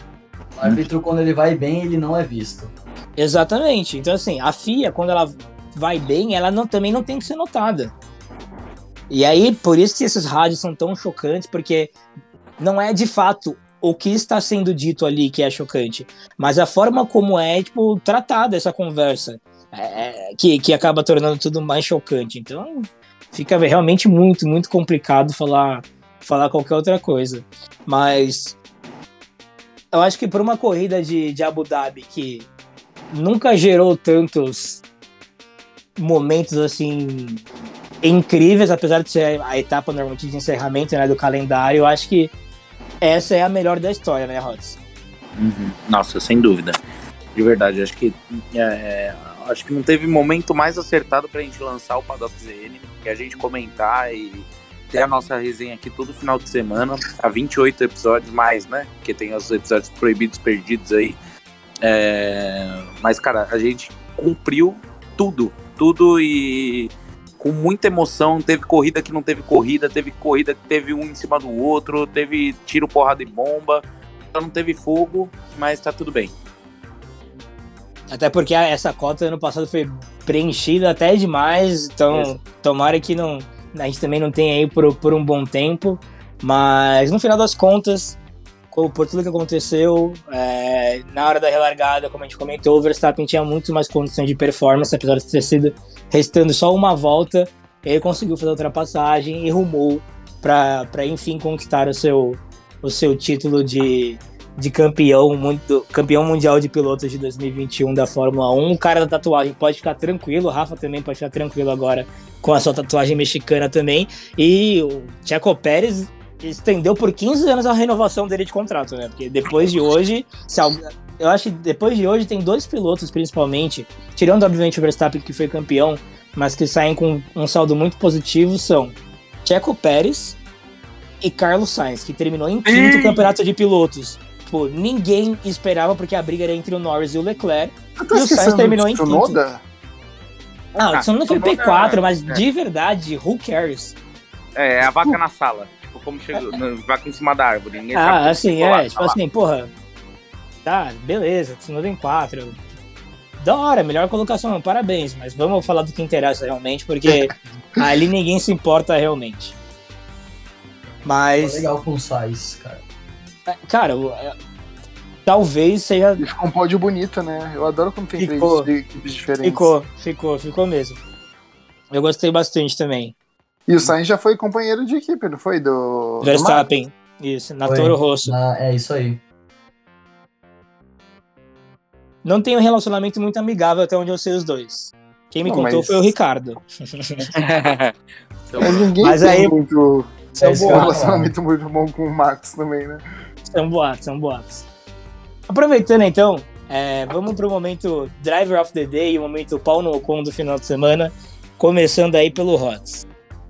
Cara, é, Driver of the Day, eu queria muito, muito é, que o Lewis levasse esse Driver of the Day, mas depois que eu vi o Pérez fazer o que fez, rapaz, Com o pneu É. desgastado. é, infelizmente não tem como. Eu dou para o Pérez, não dou assim pra Não disse o quê? Opa, calma. É, não disse o quê. Ei, Ah, tô dando, tô distribuindo. o gerente Ai. falou. o gerente enlouqueceu. É, mas com certeza o Pérez fez uma puta corrida. Ele sim foi um segundo piloto decente hoje. É, o que todo mundo esperava do Bottas, e assim, quando a gente estava falando isso, queria trazer até como um ponto, aproveitando é, esse momento, que o a gente comentou, puta, olha lá, o Bottas, mano, que incompetente, que não sei o que, ah, não sei o que lá. A gente já tava começando a ficar meio revoltado, porque ele caiu muito, muito. Acho que ele tava em oitavo, logo no comecinho, assim. Tem, perdeu, Gente, acho que duas posições logo de cara. Exato, daí a gente ficou, mano, tipo, que absurdo, né? Como o cara desse consegue perder tanta posição. Daí começou a mostrar, tipo, se o Max parasse na volta 10, 12, ali, como era previsto pela Pirelli, é, para troca de pneus dos macios para os duros, é, ele ia voltar atrás do Bottas. Aí fazia muito sentido. Só que daí, mano, não rolou. Ele voltou bem, voltou em sexto ainda, du- duas posições longe do Bottas e cagou tudo. E o Bottas, meu, não teve nenhum protagonismo hoje numa última corrida dele pela Mercedes que ele podia muito fazer diferença pro Lewis. E, e teve até um alguns é, canais de esporte que eles estavam postando isso, né? Tipo, a pressão que foi feita com as duas RBRs em cima do Lewis. Seja Uhum. com o Pérez segurando, o Max atacando, sabe? Tipo, teve pressão. Uhum. E isso, querendo ou não, impacta no piloto. Não tem, não tem o que fazer. Imagina se não recolhe um carro do Pérez, o carro do Pérez tá perfeito, capaz do Lewis vir P3 ainda, gente. Sabe? Sim. Tipo, é, eu acho que foi muito. Nossa, é verdade. É, foi muito tenso, mas assim, ok, Driver of the Day, Pérez, e momento pau no Ocon não tem como não dar para Nicolas Latifi. Filha da puta, mano. Caralho, deu Ô. deu um soquinho na mesa agora. Vocês ouviram Cara. a porrada, filho da. Tá. eu vi, eu vi, eu vi. É, é, até perdi o rumo do que eu ia falar. Ô, Rod, você comentou do, do desempenho do, do Bottas e tudo mais. É, e aí, pergunta primeiro para pergunta primeiro para você, mas depois quero também ouvir a opinião do Rafa e do, do Ded sobre. Mas vendo como que foi, é, é, principalmente essa última parte desse momento, até um pouco melancólico do Bottas ali na reta final da Mercedes, por mais que ele tenha sido muito elogiado e, e agradeceram muito tempo de casa dele, mas você acha que e- essa inconsistência nesses desempenhos, onde ele precisava realmente ser talvez um melhor fiel escudeiro para o Hamilton, é, são indícios de que a passagem dele para Alfa Romeo é, já está destinada a, a, a realmente um certo marasmo? De não aparecer realmente em nenhum momento e de talvez nem conseguir figurar, por exemplo, como um Kimi conseguiu figurar ali na Alfa. Sim, eu acho que tem dois pontos que eu, eu acho que é, é relevante destacar nesse, nessa análise pro, pro Bottas. Que primeiro, já vem da, da temporada do ano passado, quando gravaram o Drive to Survive com eles, ele falando, tipo, eu não nasci para ser segundo piloto, eu tenho, eu sou um piloto também, eu quero ser reconhecido como tal. Ele queria, né? Ele, ele tem aquele anseio, lógico, todo mundo que tá lá é para ser piloto, primeiro piloto, campeão mundial, mano, tipo, é elite da elite. Sabe, eles são competitivos, eles querem chegar lá. Então, ele já tinha isso e da temporada passada para essa, eu, acho que teve algum desequilíbrio por ele saber que ele podia perder o, o emprego, literalmente, e perdeu. Né? Principalmente ali, acho que do, do meio do ano passado, que o Russell começou a vir, começaram aqueles rumores, e daí trouxe esse peso para ele, e que daí ele não conseguiu desempenhar bem. Porque ele vinha desempenhando super bem o papel dele como segundo piloto, ele tinha consistência, ele foi anos consecutivos, se eu não me engano, dois anos consecutivos, é, o segundo no campeonato mundial de construtores. Então, No treino ele arregaçava sempre. hã? No treino ele arregaçava sempre. sim, leão de treino, mano. Tipo, não, não tem o que falar. É justamente isso. E, e, é um ponto muito importante que eu acho que também vai da, da personalidade. Mas aí eu queria trazer um outro piloto para essa mesma história, é, que a gente pode ver que era para cair num, num, também num marasmo, que não ia rolar, mas que não foi bem assim, que é o Ricardo. Né? Ele tinha, mano, tudo ali para RBR, ele estava disputando quase títulos, é, título do Mundial de Consultores. Ele era o primeiro piloto da RBR, logo na chegada do Max, claro, mas ali em 2018. E ele sai para Renault com o intuito de ser campeão mundial. E ele só por isso que ele sai. E ele tinha, mano, muito para fazer na carreira dele, sabe? Daí, tipo, aí não pegou, não acertou muito, demorou para ele pegar o carro, daí acabou caindo um pouco o rendimento, mas daí ele volta com uma McLaren muito mais agressivo. É demorou um pouquinho também, mas agora que pegou, vai. Acabou então, o campeonato. É, acabou o campeonato. Mas, é, mas eu acho que é um, é um ponto importante, assim. Eu acho que o Bottas, é, ele tem essa questão da personalidade dele, de, de querer ser o primeiro, de querer ter esse gostinho de ser o número um, sabe? Mas eu acho que agora indo pra Alfa, lógico que vai mudar muita coisa, vai mudar regulamento, vai mudar carro, vai mudar tudo. É, mas eu não vejo tanto ele. Hã? A Alfa Romeo vai ganhar o título como dois Vai ganhar. É, a gente tá falando isso, daí a gente paga a língua, né? Que nem a gente falou no primeiro episódio que jamais a Ferrari seria a terceira força. Tá aí. é verdade, muito bem lembrado. Nunca fiquei tão feliz por estar errado na minha vida. Nossa, muito bem lembrado, muito bem lembrado. Muito bom. O Rafa e Ded, vocês também acham que esses desempenhos aí inconsistentes do Bottas já são prenúncios de uma passagem sem brilho pela Alfa Romeo aí nesse tempo que resta para ele na Fórmula 1? Eu acho. Eu acho que assim, ele vai ter alguns desempenhos mais ou menos que nem o Kimi Raikkonen teve. A diferença é que o Kimi Raikkonen ele tem sex appeal, né? Tem brilho. É, o Bottas não tem tom. Bottas. E pra você, Rafa? Ah, pra mim é famoso piloto de meio de grid ali, vai ficar com o Vettel, vai ficar ali brincando ali no meio agora. É. Cumprir tabela aí pro, pros anos de aposentadoria pra receber o INSS mesmo. boa, boa. Ded, pra você, Driver of the Day e o momento pau no Ocon do final de semana. Legal, porque acho que em cada momento que determinadas peças foram exigidas, elas cumpriram com o que foi necessário.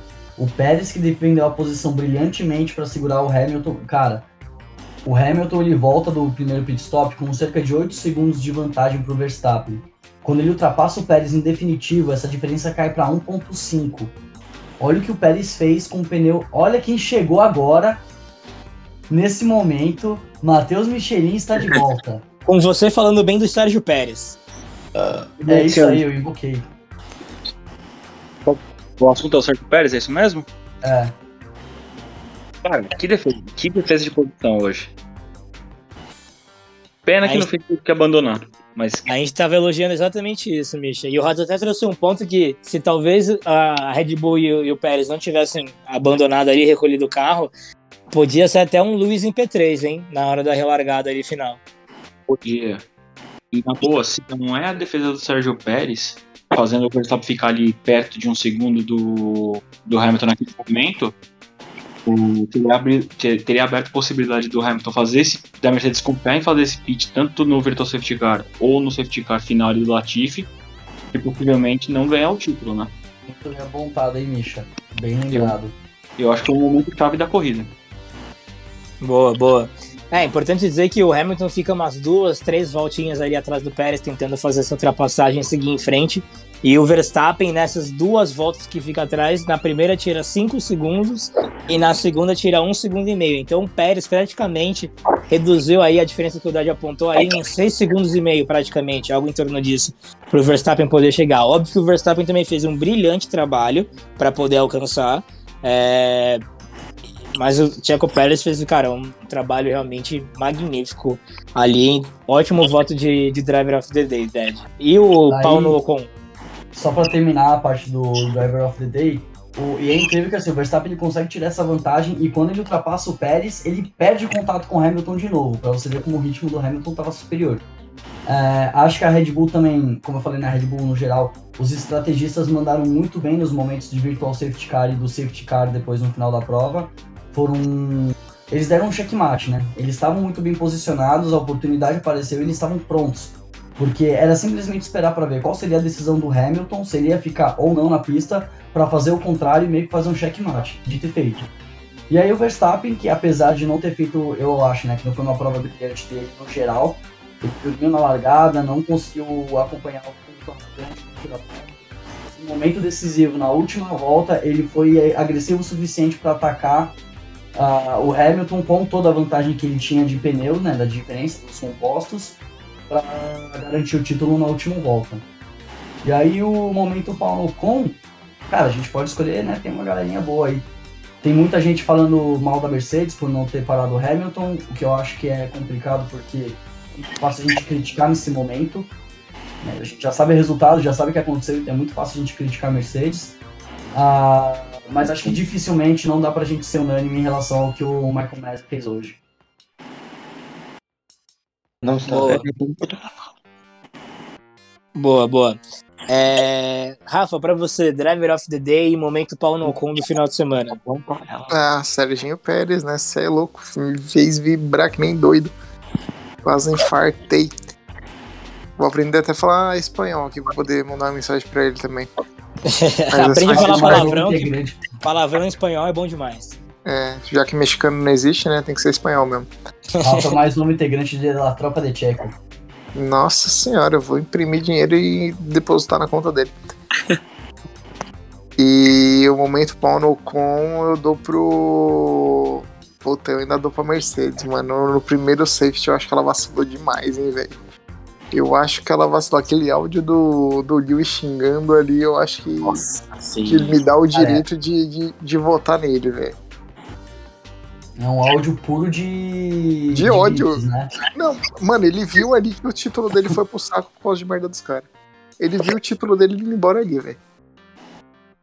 É um, é um misto de muito sentimento, né? Naquela hora ali, tipo, ele já sabe, ele sentia, já sabia o que ia acontecer, mas acho que é o sentimento predominante, imagino eu, tenha sido a frustração.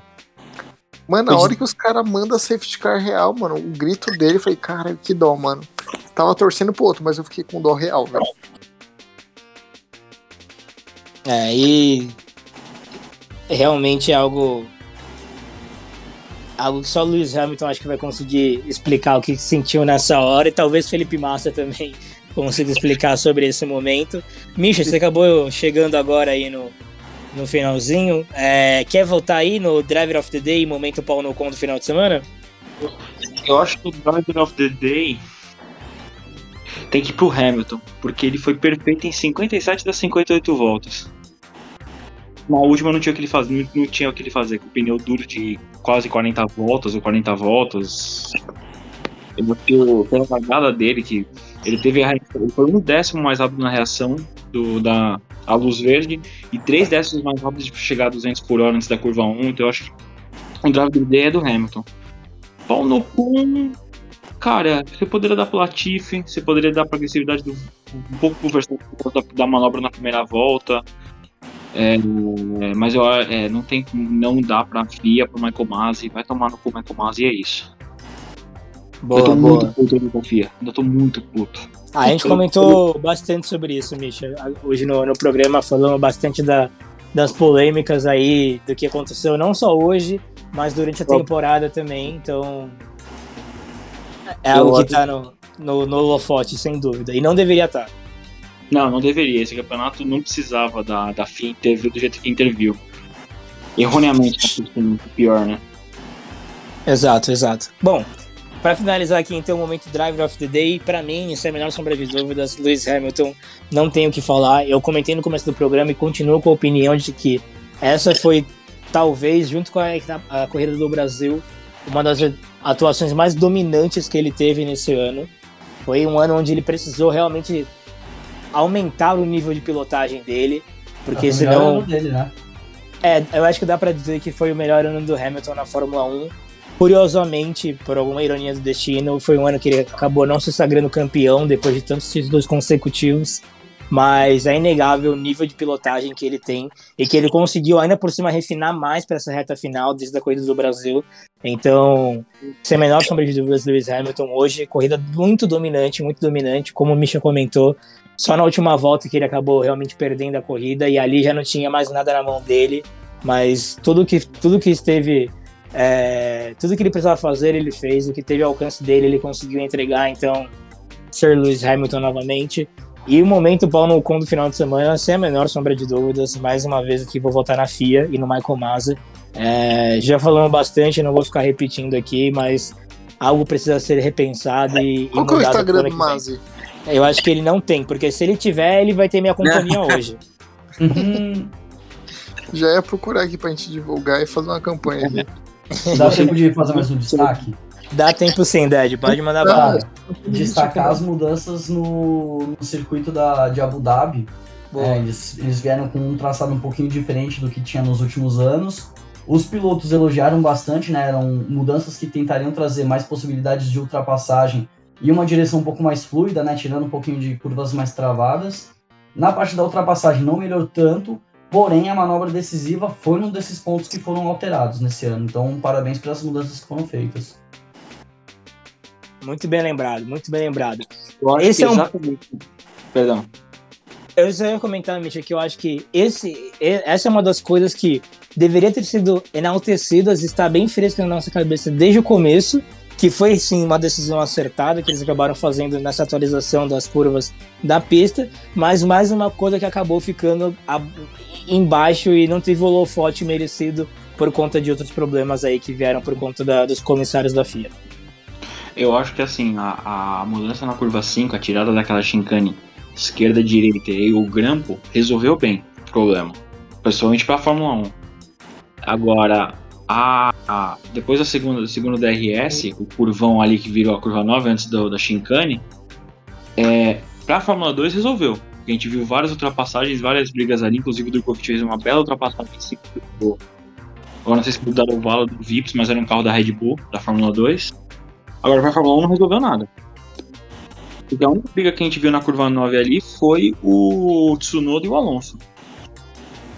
O resto todo mundo gente- ali de, de mergulhar por dentro e tentar alguma coisa, ou por fora, né? Somente, por exemplo, o Boss, muito mostrado. Se vê toda hora ele chegava no Leclerc ali, ou no, no Norris, ou no Ricardo, que era no McLaren. Ele chegava perto, na hora de mergulhar, ele freava mais forte e continuava seguindo. Ah, a galera sofreu bastante com turbulência nessa curva.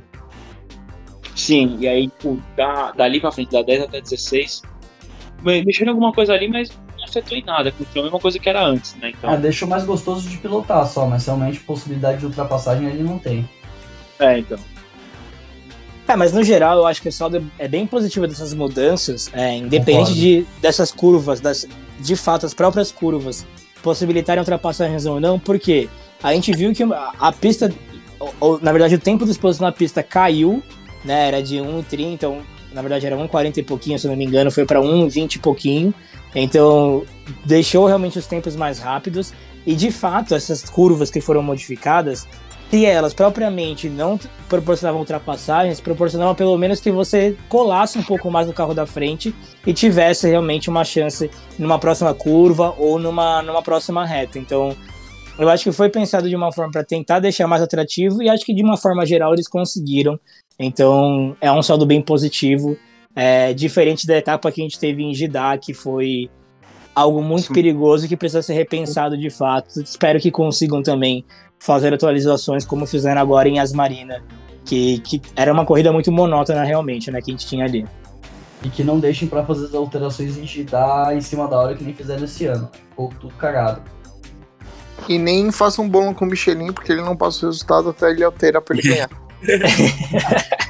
Querido, eu nem consegui mexer no fim de semana, eu acabei de chegar Querido, em casa. você é o Michael Masi do bolão, velho. Querido, você não mexeu, mas quando mexer vai roubar pra você mesmo, né? Lógico que não. É louco, que ele me roubou no começo do ano, não tá escrito não, velho. Ah, ah, lame minha bola, vai. Cara. O cara deve ter ganho o bolão, deve ter sido Você campeão e tá apostou em quem? reclamando ainda. Você apostou em quem no primeiro? Eu Hamilton. É, então. Não-. Eu Então, apostei, seja- eu apostei Verstappen e Hamilton, hein? Ó, Ah, eu já Mentira, sério? é um? É, porque não sei se vocês lembram, mas existia no começo do campeonato uma regra onde só podia colocar o Hamilton até oito vezes no campeonato inteiro. Caralho, mano. Eu segui, eu segui essa regra até o final. A minha, minha cota de Hamilton acabou no Qatar. Então, desde. Jeddah e agora em, em Abu Dhabi, eu, tive, eu fui obrigado a colocar o Verstappen em primeiro. Esse é o essa verdadeiro regra plot foi- twist da temporada. Desisti, ela deixou de desistir porque eu não lembrava. O Misha também não me cobrou, então. É, pra mim ela poderia Mas ter você de usou, você usou mais de oito vezes, Rafa? Ah, se pá, mano. Se pá que eu usei. Ih, vamos ter Ih, então tapetão, Ih, tapetão. tapetão no pá. bolão. Bota o Datena 10 vezes aumentado aí, vai. Agora, agora vai ter que vir mano, o Datena, o Xaropinho Se E o pá, áudio do Toto Pistola. Maluco, e o áudio do Toto aqui. Pistola. Se eu, eu eu realmente sou o celular, Michael Masi, vai vir agora a reclamação a nível Mercedes pós-corrida. Eu tô fudido. É, eu vou chegar Não. na jugular. Eu tô de olho nessa, hein? Mas é. Eu fui, eu, eu fui de Hamilton pole, Hamilton vitória e Hamilton volta mais rápido. Ou seja, só aí eu já perdi 25, 30, 31 pontos. Eu ainda botei o Verstappen em segundo e mais 18. Eu já não ganho essa aí. Meu Deus. Provavelmente, o Rafa, provavelmente o Rafa deve ter ganho ainda, por conta da diferença que ele tinha no último. É, não, no, no geral, eu- no geral acho que o Rafa ganhou, mas talvez, dentre nós aqui, eu não sei o que o Ded apostou nem o que o Rosa apostou, mas eu acho que eu fiz uma pontuação ali entre os três primeiros, pelo que eu vi. Eu também não sei o que eu apostei. É, Até porque eu não apostei, esqueci de novo. Exato, porque não apostou. De Eu vou falar pra vocês que eu me sinto um homem muito mais livre desde que eu parei de apostar. Tá vendo? O mundo da aposta não faz bem, não aposta. Olha, eu acho gente. que não foi, hein, velho. Tô voltando aqui minhas, minhas apostas, pelo menos eu decidimos. Não, tô Ah, não, conferindo aqui, você é louco? Vou pedir, É, vou pedir revisão, vou pedir print, Pode vou pedir pedir. revisão. É, é que o problema tá no, no primeiro semestre, porque eu não. Eu não tinha o. Como é que fala? Eu não tenho o histórico do celular. Mas é do, de agosto, julho pra cá, pelo que eu tô vendo, a maioria Não. é Max. Ó, da França pra cá, o único que tinha estourado era o João. Meu pau na sua mão. Ninguém estourava. Ninguém Ó, tinha eu tô em- estourado. Eu tô acho que da em julho. Eu tô em julho e eu contei quatro vezes o Lewis. Estamos subindo aqui, tá- estamos subindo. E o GP da França vai. pra cá, oitava, sétima corrida, você, tem, você botou seis vezes o Hamilton. Eu entendi. contabilizei. Da, Oi? do GP da França pra cá, até Jeddah, você tinha colocado seis vezes o Hamilton. Você tava, Ah, tipo, então. você tava dentro ainda do que eu tinha histórico. Porque eu perdi histórico, né, quando eu formatei o PC uma vez. Ai, que pena. Mas acho até que a gente, se tivessem falado da gente desconsiderar essa regra, dado que o. O não Max. houve aquele domínio absurdo né, que a gente esperava, eu teria topado de boas. É, eu acho que eu não estourei, mano. Tô em junho e a maioria, tipo, tá no Max ainda. Mas a França foi qual etapa? Foi logo no começo, né? Sétima ou oitava. Foi tipo, o primeiro terço. Foi, marcou o primeiro terço, basicamente. Tá, então, Falou. vamos lá, sétima e oitava. Ih, É, fodeu aí, hein? É, então, porque assim, vou- não queria Esse falar. campeonato era só Hamilton, velho. Não fui- é, então, não queria falar, mas no começo do campeonato a gente apostou bastante no Hamilton ali, mano. Pera aí que eu tô voltando, fica tranquilo. Ó, França, França foi a sétima corrida. Ou Foi em seja, que... Lembra, mais ou menos? Eu tô em junho. foi de- França foi final de semana 18 e 20 de junho. Eu acho que eu tô no da França, então. 18 e 20? Isso. Dia 4, peraí. No da França, dia 6. Mano, tem mais Atenção. aposta. 6 Eu de tô- junho foi 6 de junho foi Azerbaijão, Rafa, que foi a corrida que o Verstappen Puta, explodiu não, o não, pneu não, e o não, Hamilton não, tem passou merda reto. aqui. Tem merda. É que eu, eu sou dos caras que altera pra caralho. Então, tipo, cada final de semana meu Meu tem Deus. duas mensagens pro, Misha. É, o, Não, vai-. Vamos rolar, vai rolar tapetão, sem dúvida. Vamos Vai ter que rolar. analisar com calma. Vamos ter que Não, analisar com calma. ver- Só pra você ver, eu tô no dia 4 de junho. No dia 4 de junho eu mandei é, pole do Max, né? Pole do Max, primeiro Max. No dia 6, eu troca, troca, Lewis. Ué, mas como assim? No dia... Calma aí, dia 6 foi o dia da corrida. Então você pediu pro Misha trocar a sua, a sua aposta no dia da corrida, sendo que isso não No- é permitido? Não sei. Não sabe, né? Eu não sei que dia Eita. que é aqui, caralho. Ai, agora. você acabou de falar que no dia, no dia Ah, eu 4 vou você mandou uma saber. coisa, no dia 6 você mandou outra. É, eu não sei É, que dia que eu mandei a fudido. pra ele. Quer ver? Dia Ah. 6. Vamos ver aqui no dia 6. Padocker, se você soubesse da verdade, gente, Eu acho que news hoje. aqui, hein? Dia 6 de junho é o dia da corrida. É o dia da corrida? Não. Acabou e o Land ganhou, é isso. É o dia mundial da putaria. O O da campeonato. França teve sprint, alguma coisa? Não, É, teve então- Silverstone e Brasil. Interlagos. Então não sei o que aconteceu, o que, que tá acontecendo aqui. Acho que o Misha me ajudou a roubar aqui, talvez. Ô, louco! O Ah, Rafa não só caiu, como caiu levando Eu, o Misha eu, junto. dois. Eu vou reler a O conversa. aqui, Lucas vamos lá. P3. Dia 4, que dia da semana que foi dia 4? Dia 4 foi uma Foi sexta. sexta-feira, isso, porque a corrida foi Vamos no, lá. no domingo, dia 6. Pole, Max, Max, Max. Muda, dia 5. Lewis, Pole, Max em terceiro. Que horário? tal, Que tal, horário? tal. Que horário? Foi 7h20. Ah, não. Eu, Não, eu não. mandei, eu mandei escrito. Não, calma aí. Eu mandei escrito pra ele as mudanças. Aí no dia 6, tipo, eu só mandei a tabelinha, mas a mudança foi no sábado. Ok, então co- como que ficou o seu final da França? Ficou Lewis em primeiro. Ok, então, mas essa, essa o Misha já tinha contabilizado, certo, Misha? É, então, eu tô tentando voltar. Fica tranquilo que eu vou mandar tudo pra gente fazer Tá. as coisas bonitinhas. Tô voltando. Beleza. A gente vai isso. resolver isso, de uma forma ou outra a gente vai resolver, Nem que seja na Ah, facada. nem que seja na facada. Mas a gente vai resolver. Mas enfim, Ok. vamos, vamos finalizar o programa aqui, pra gente também não se estender muito. É, enfim, hoje tivemos então esse monte de conversa aí no Paddock ZN sobre, sobre inúmeras polêmicas e sobre o que de fato também aconteceu na corrida. E para vocês não terminarem sem nada, tá na hora da diquinha manhosa pro pessoal. Então já vamos começar pelo Rods aí. Rods, você tem alguma diquinha aí pra galera? Cara, a dica que eu dou é vão para Interlagos em 2022. O Paddock ZN em peso estará lá. São 17 pessoas já confirmadas. Alugaremos uma van ou um ônibus, quiçá, Um para Airbnb. dias. Boa, boa. Então Interlagos 2022, o Paddock Zane tá garantidaço. E estaremos lá para ver todos juntos aí esse esporte a motor maravilhoso que é a Fórmula 1. Ded, tem diquinha aí pro pessoal? O que, que é que o pessoal fala aí no meio? Tem diquinha aí pro, pro pessoal? Não, o que o Michelin fala me interrompeu aqui. Eu gostaria de Eu, que falei ele tá que esperamos, esperamos que seja o Michael Masi. Ah, é, qualquer coisa a gente faz uma ameaçadinha ali, a gente aluga um triplex na cabeça dele e tá tudo resolvido. Aí a gente leva o Michael Masi pra dar uma voltinha no, no porta-malas. É isso. Bom e velho convencimento. Mas tá, minha diquinha é vá ao cinema porque essa semana tem a estreia do Mano. filme mais aguardado de todos os tempos.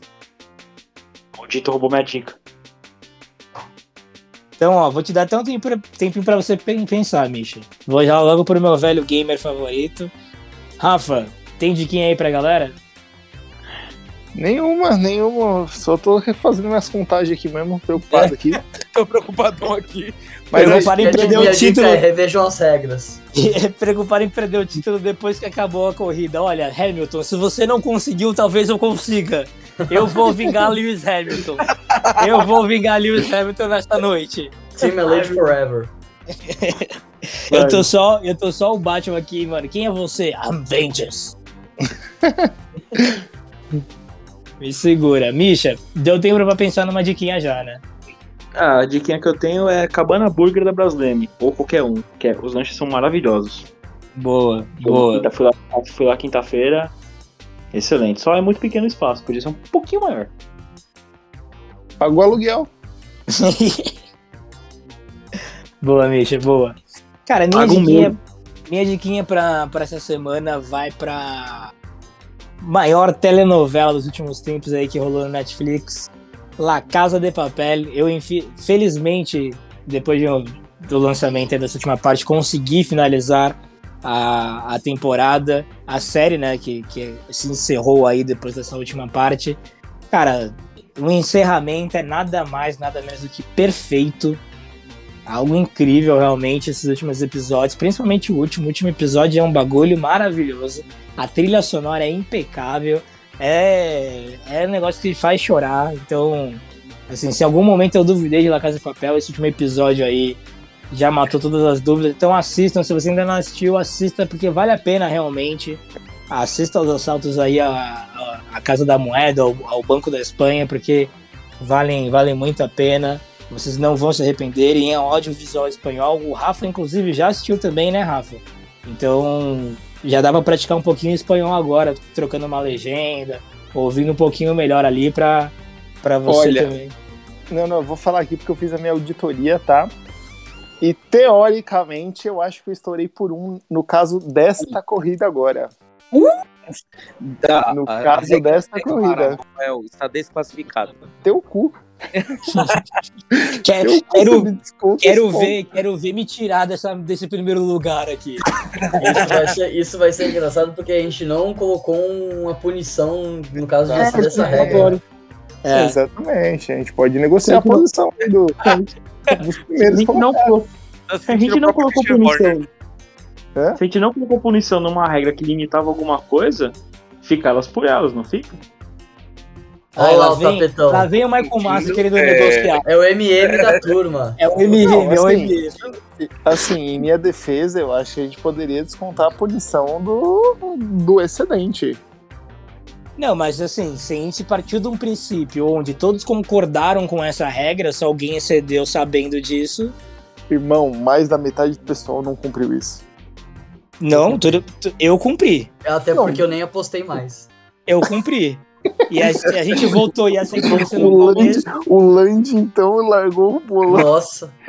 O Land apostou três vezes no Hamilton. Bahrein, Bahrein e Itália. O Land ele ainda pode. Ele tá aguardando pra usar o Hamilton no ano que vem. Ele vai poder usar 13 vezes.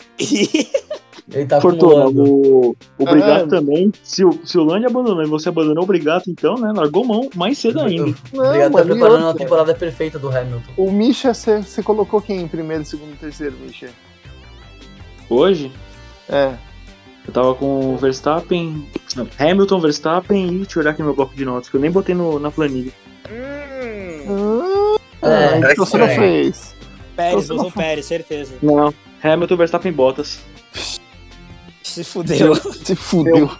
É, e meu pai, que foi Verstappen, Pérez, Hamilton e Bottas. Meu pai botou a Red Bull 2 ainda. Nossa. Se não tivesse É, então, mas acho que o Pérez, Misha não chega, não. O Misha não chega, não. Mesmo se zerar, tipo, a minha pontuação toda, ele vai fazer pontuação só. Ele fez, acertou alguém no, no grid?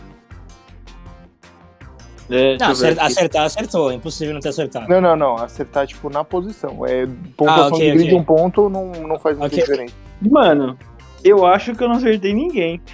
Então, eu acho que eu também não acertei ninguém. Mas eu acertei a pole. Por exemplo, ó, eu Então, botei já são cinco Hamilton, pontos. Verstappen, Eu acertei Bottas, os dois primeiros, isso é certeza. Mano, ó, Hamilton, Verstappen, real Max. Pérez. Apostei, Rafa, eu segui a regra. Não sei se você conhece regra, mas eu sigo. A barbaridade isso aqui, meu. que Caralho, bosta isso, hein? Ó, eu tô muito puto. Eu botei, eu botei- Mano, Tsunoda foi quarto, eu botei o Gasly em sétimo, Sainz em oitava. Nossa, Mano, ai, eu que coloquei- é meu mesmo. E Alonso. Eu coloquei P7, P8, eles foram P8 e P9, mano. Fiquei Não, pode zerar aí e me deixar só com cinco pontos da pole, então, hein? Opa! Eu acertei o Alonso. É, Dois eu também, Alonso em Mas eu oitavo. também. Não, botei- não, o Alonso foi oitavo ou foi nono? Oitavo. Merda, eu errei, eu botei em nono. Justo. é, Misha, não deu pra você não, pai. Não deu pra você não, então. Agora que eu vi, eu botei o Bottas de volta mais rápida, não o Hamilton. Olha a merda aqui. Eu coloquei o Hamilton.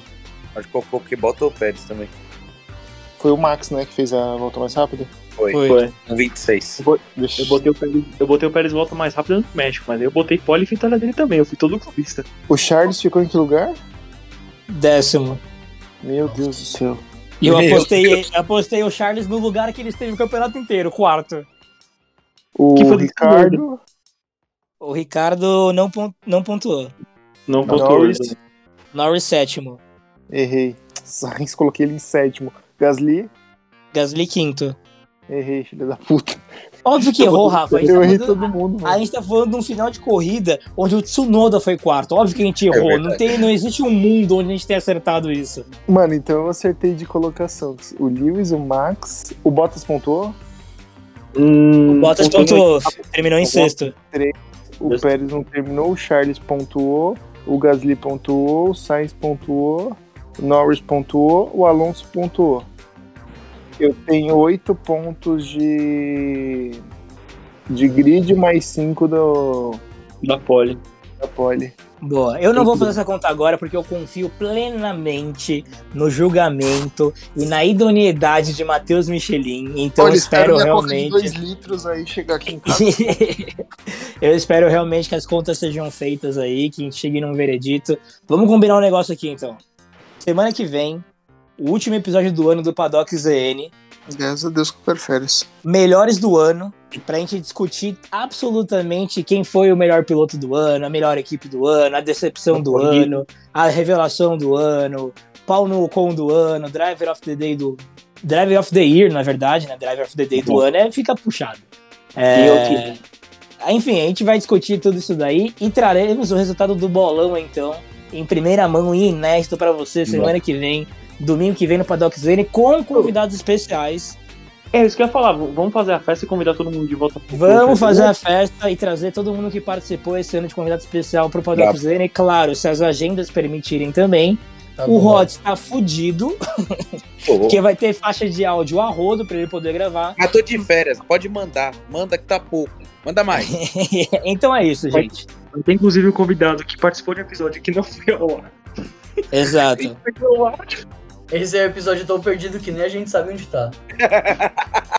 Condemo muito bem esse. É. O único histórico desse episódio é o link que não funciona mais. Esse episódio aí tem tanto histórico quanto o histórico que o Misha tem das apostas do começo do ano. Ah, tá no mesmo lugar. Tá no mesmo lugar, guardadinho no mesmo lugar. É, culpa. No meu caso, eu culpo o Windows, que é uma bosta. É, vai culpar a Microsoft sim. Bom, esse foi o eles 28 do Paddock ZN. Eu sou o Lucas Manuel, tamo juntasso e é nóis. Tchau, tchau. Max, Max, Super Max, Max, Max, Super Max. Eu vou matar a Cia. Vocês não querem jogar hoje? Vem fudendo. Não vou conseguir.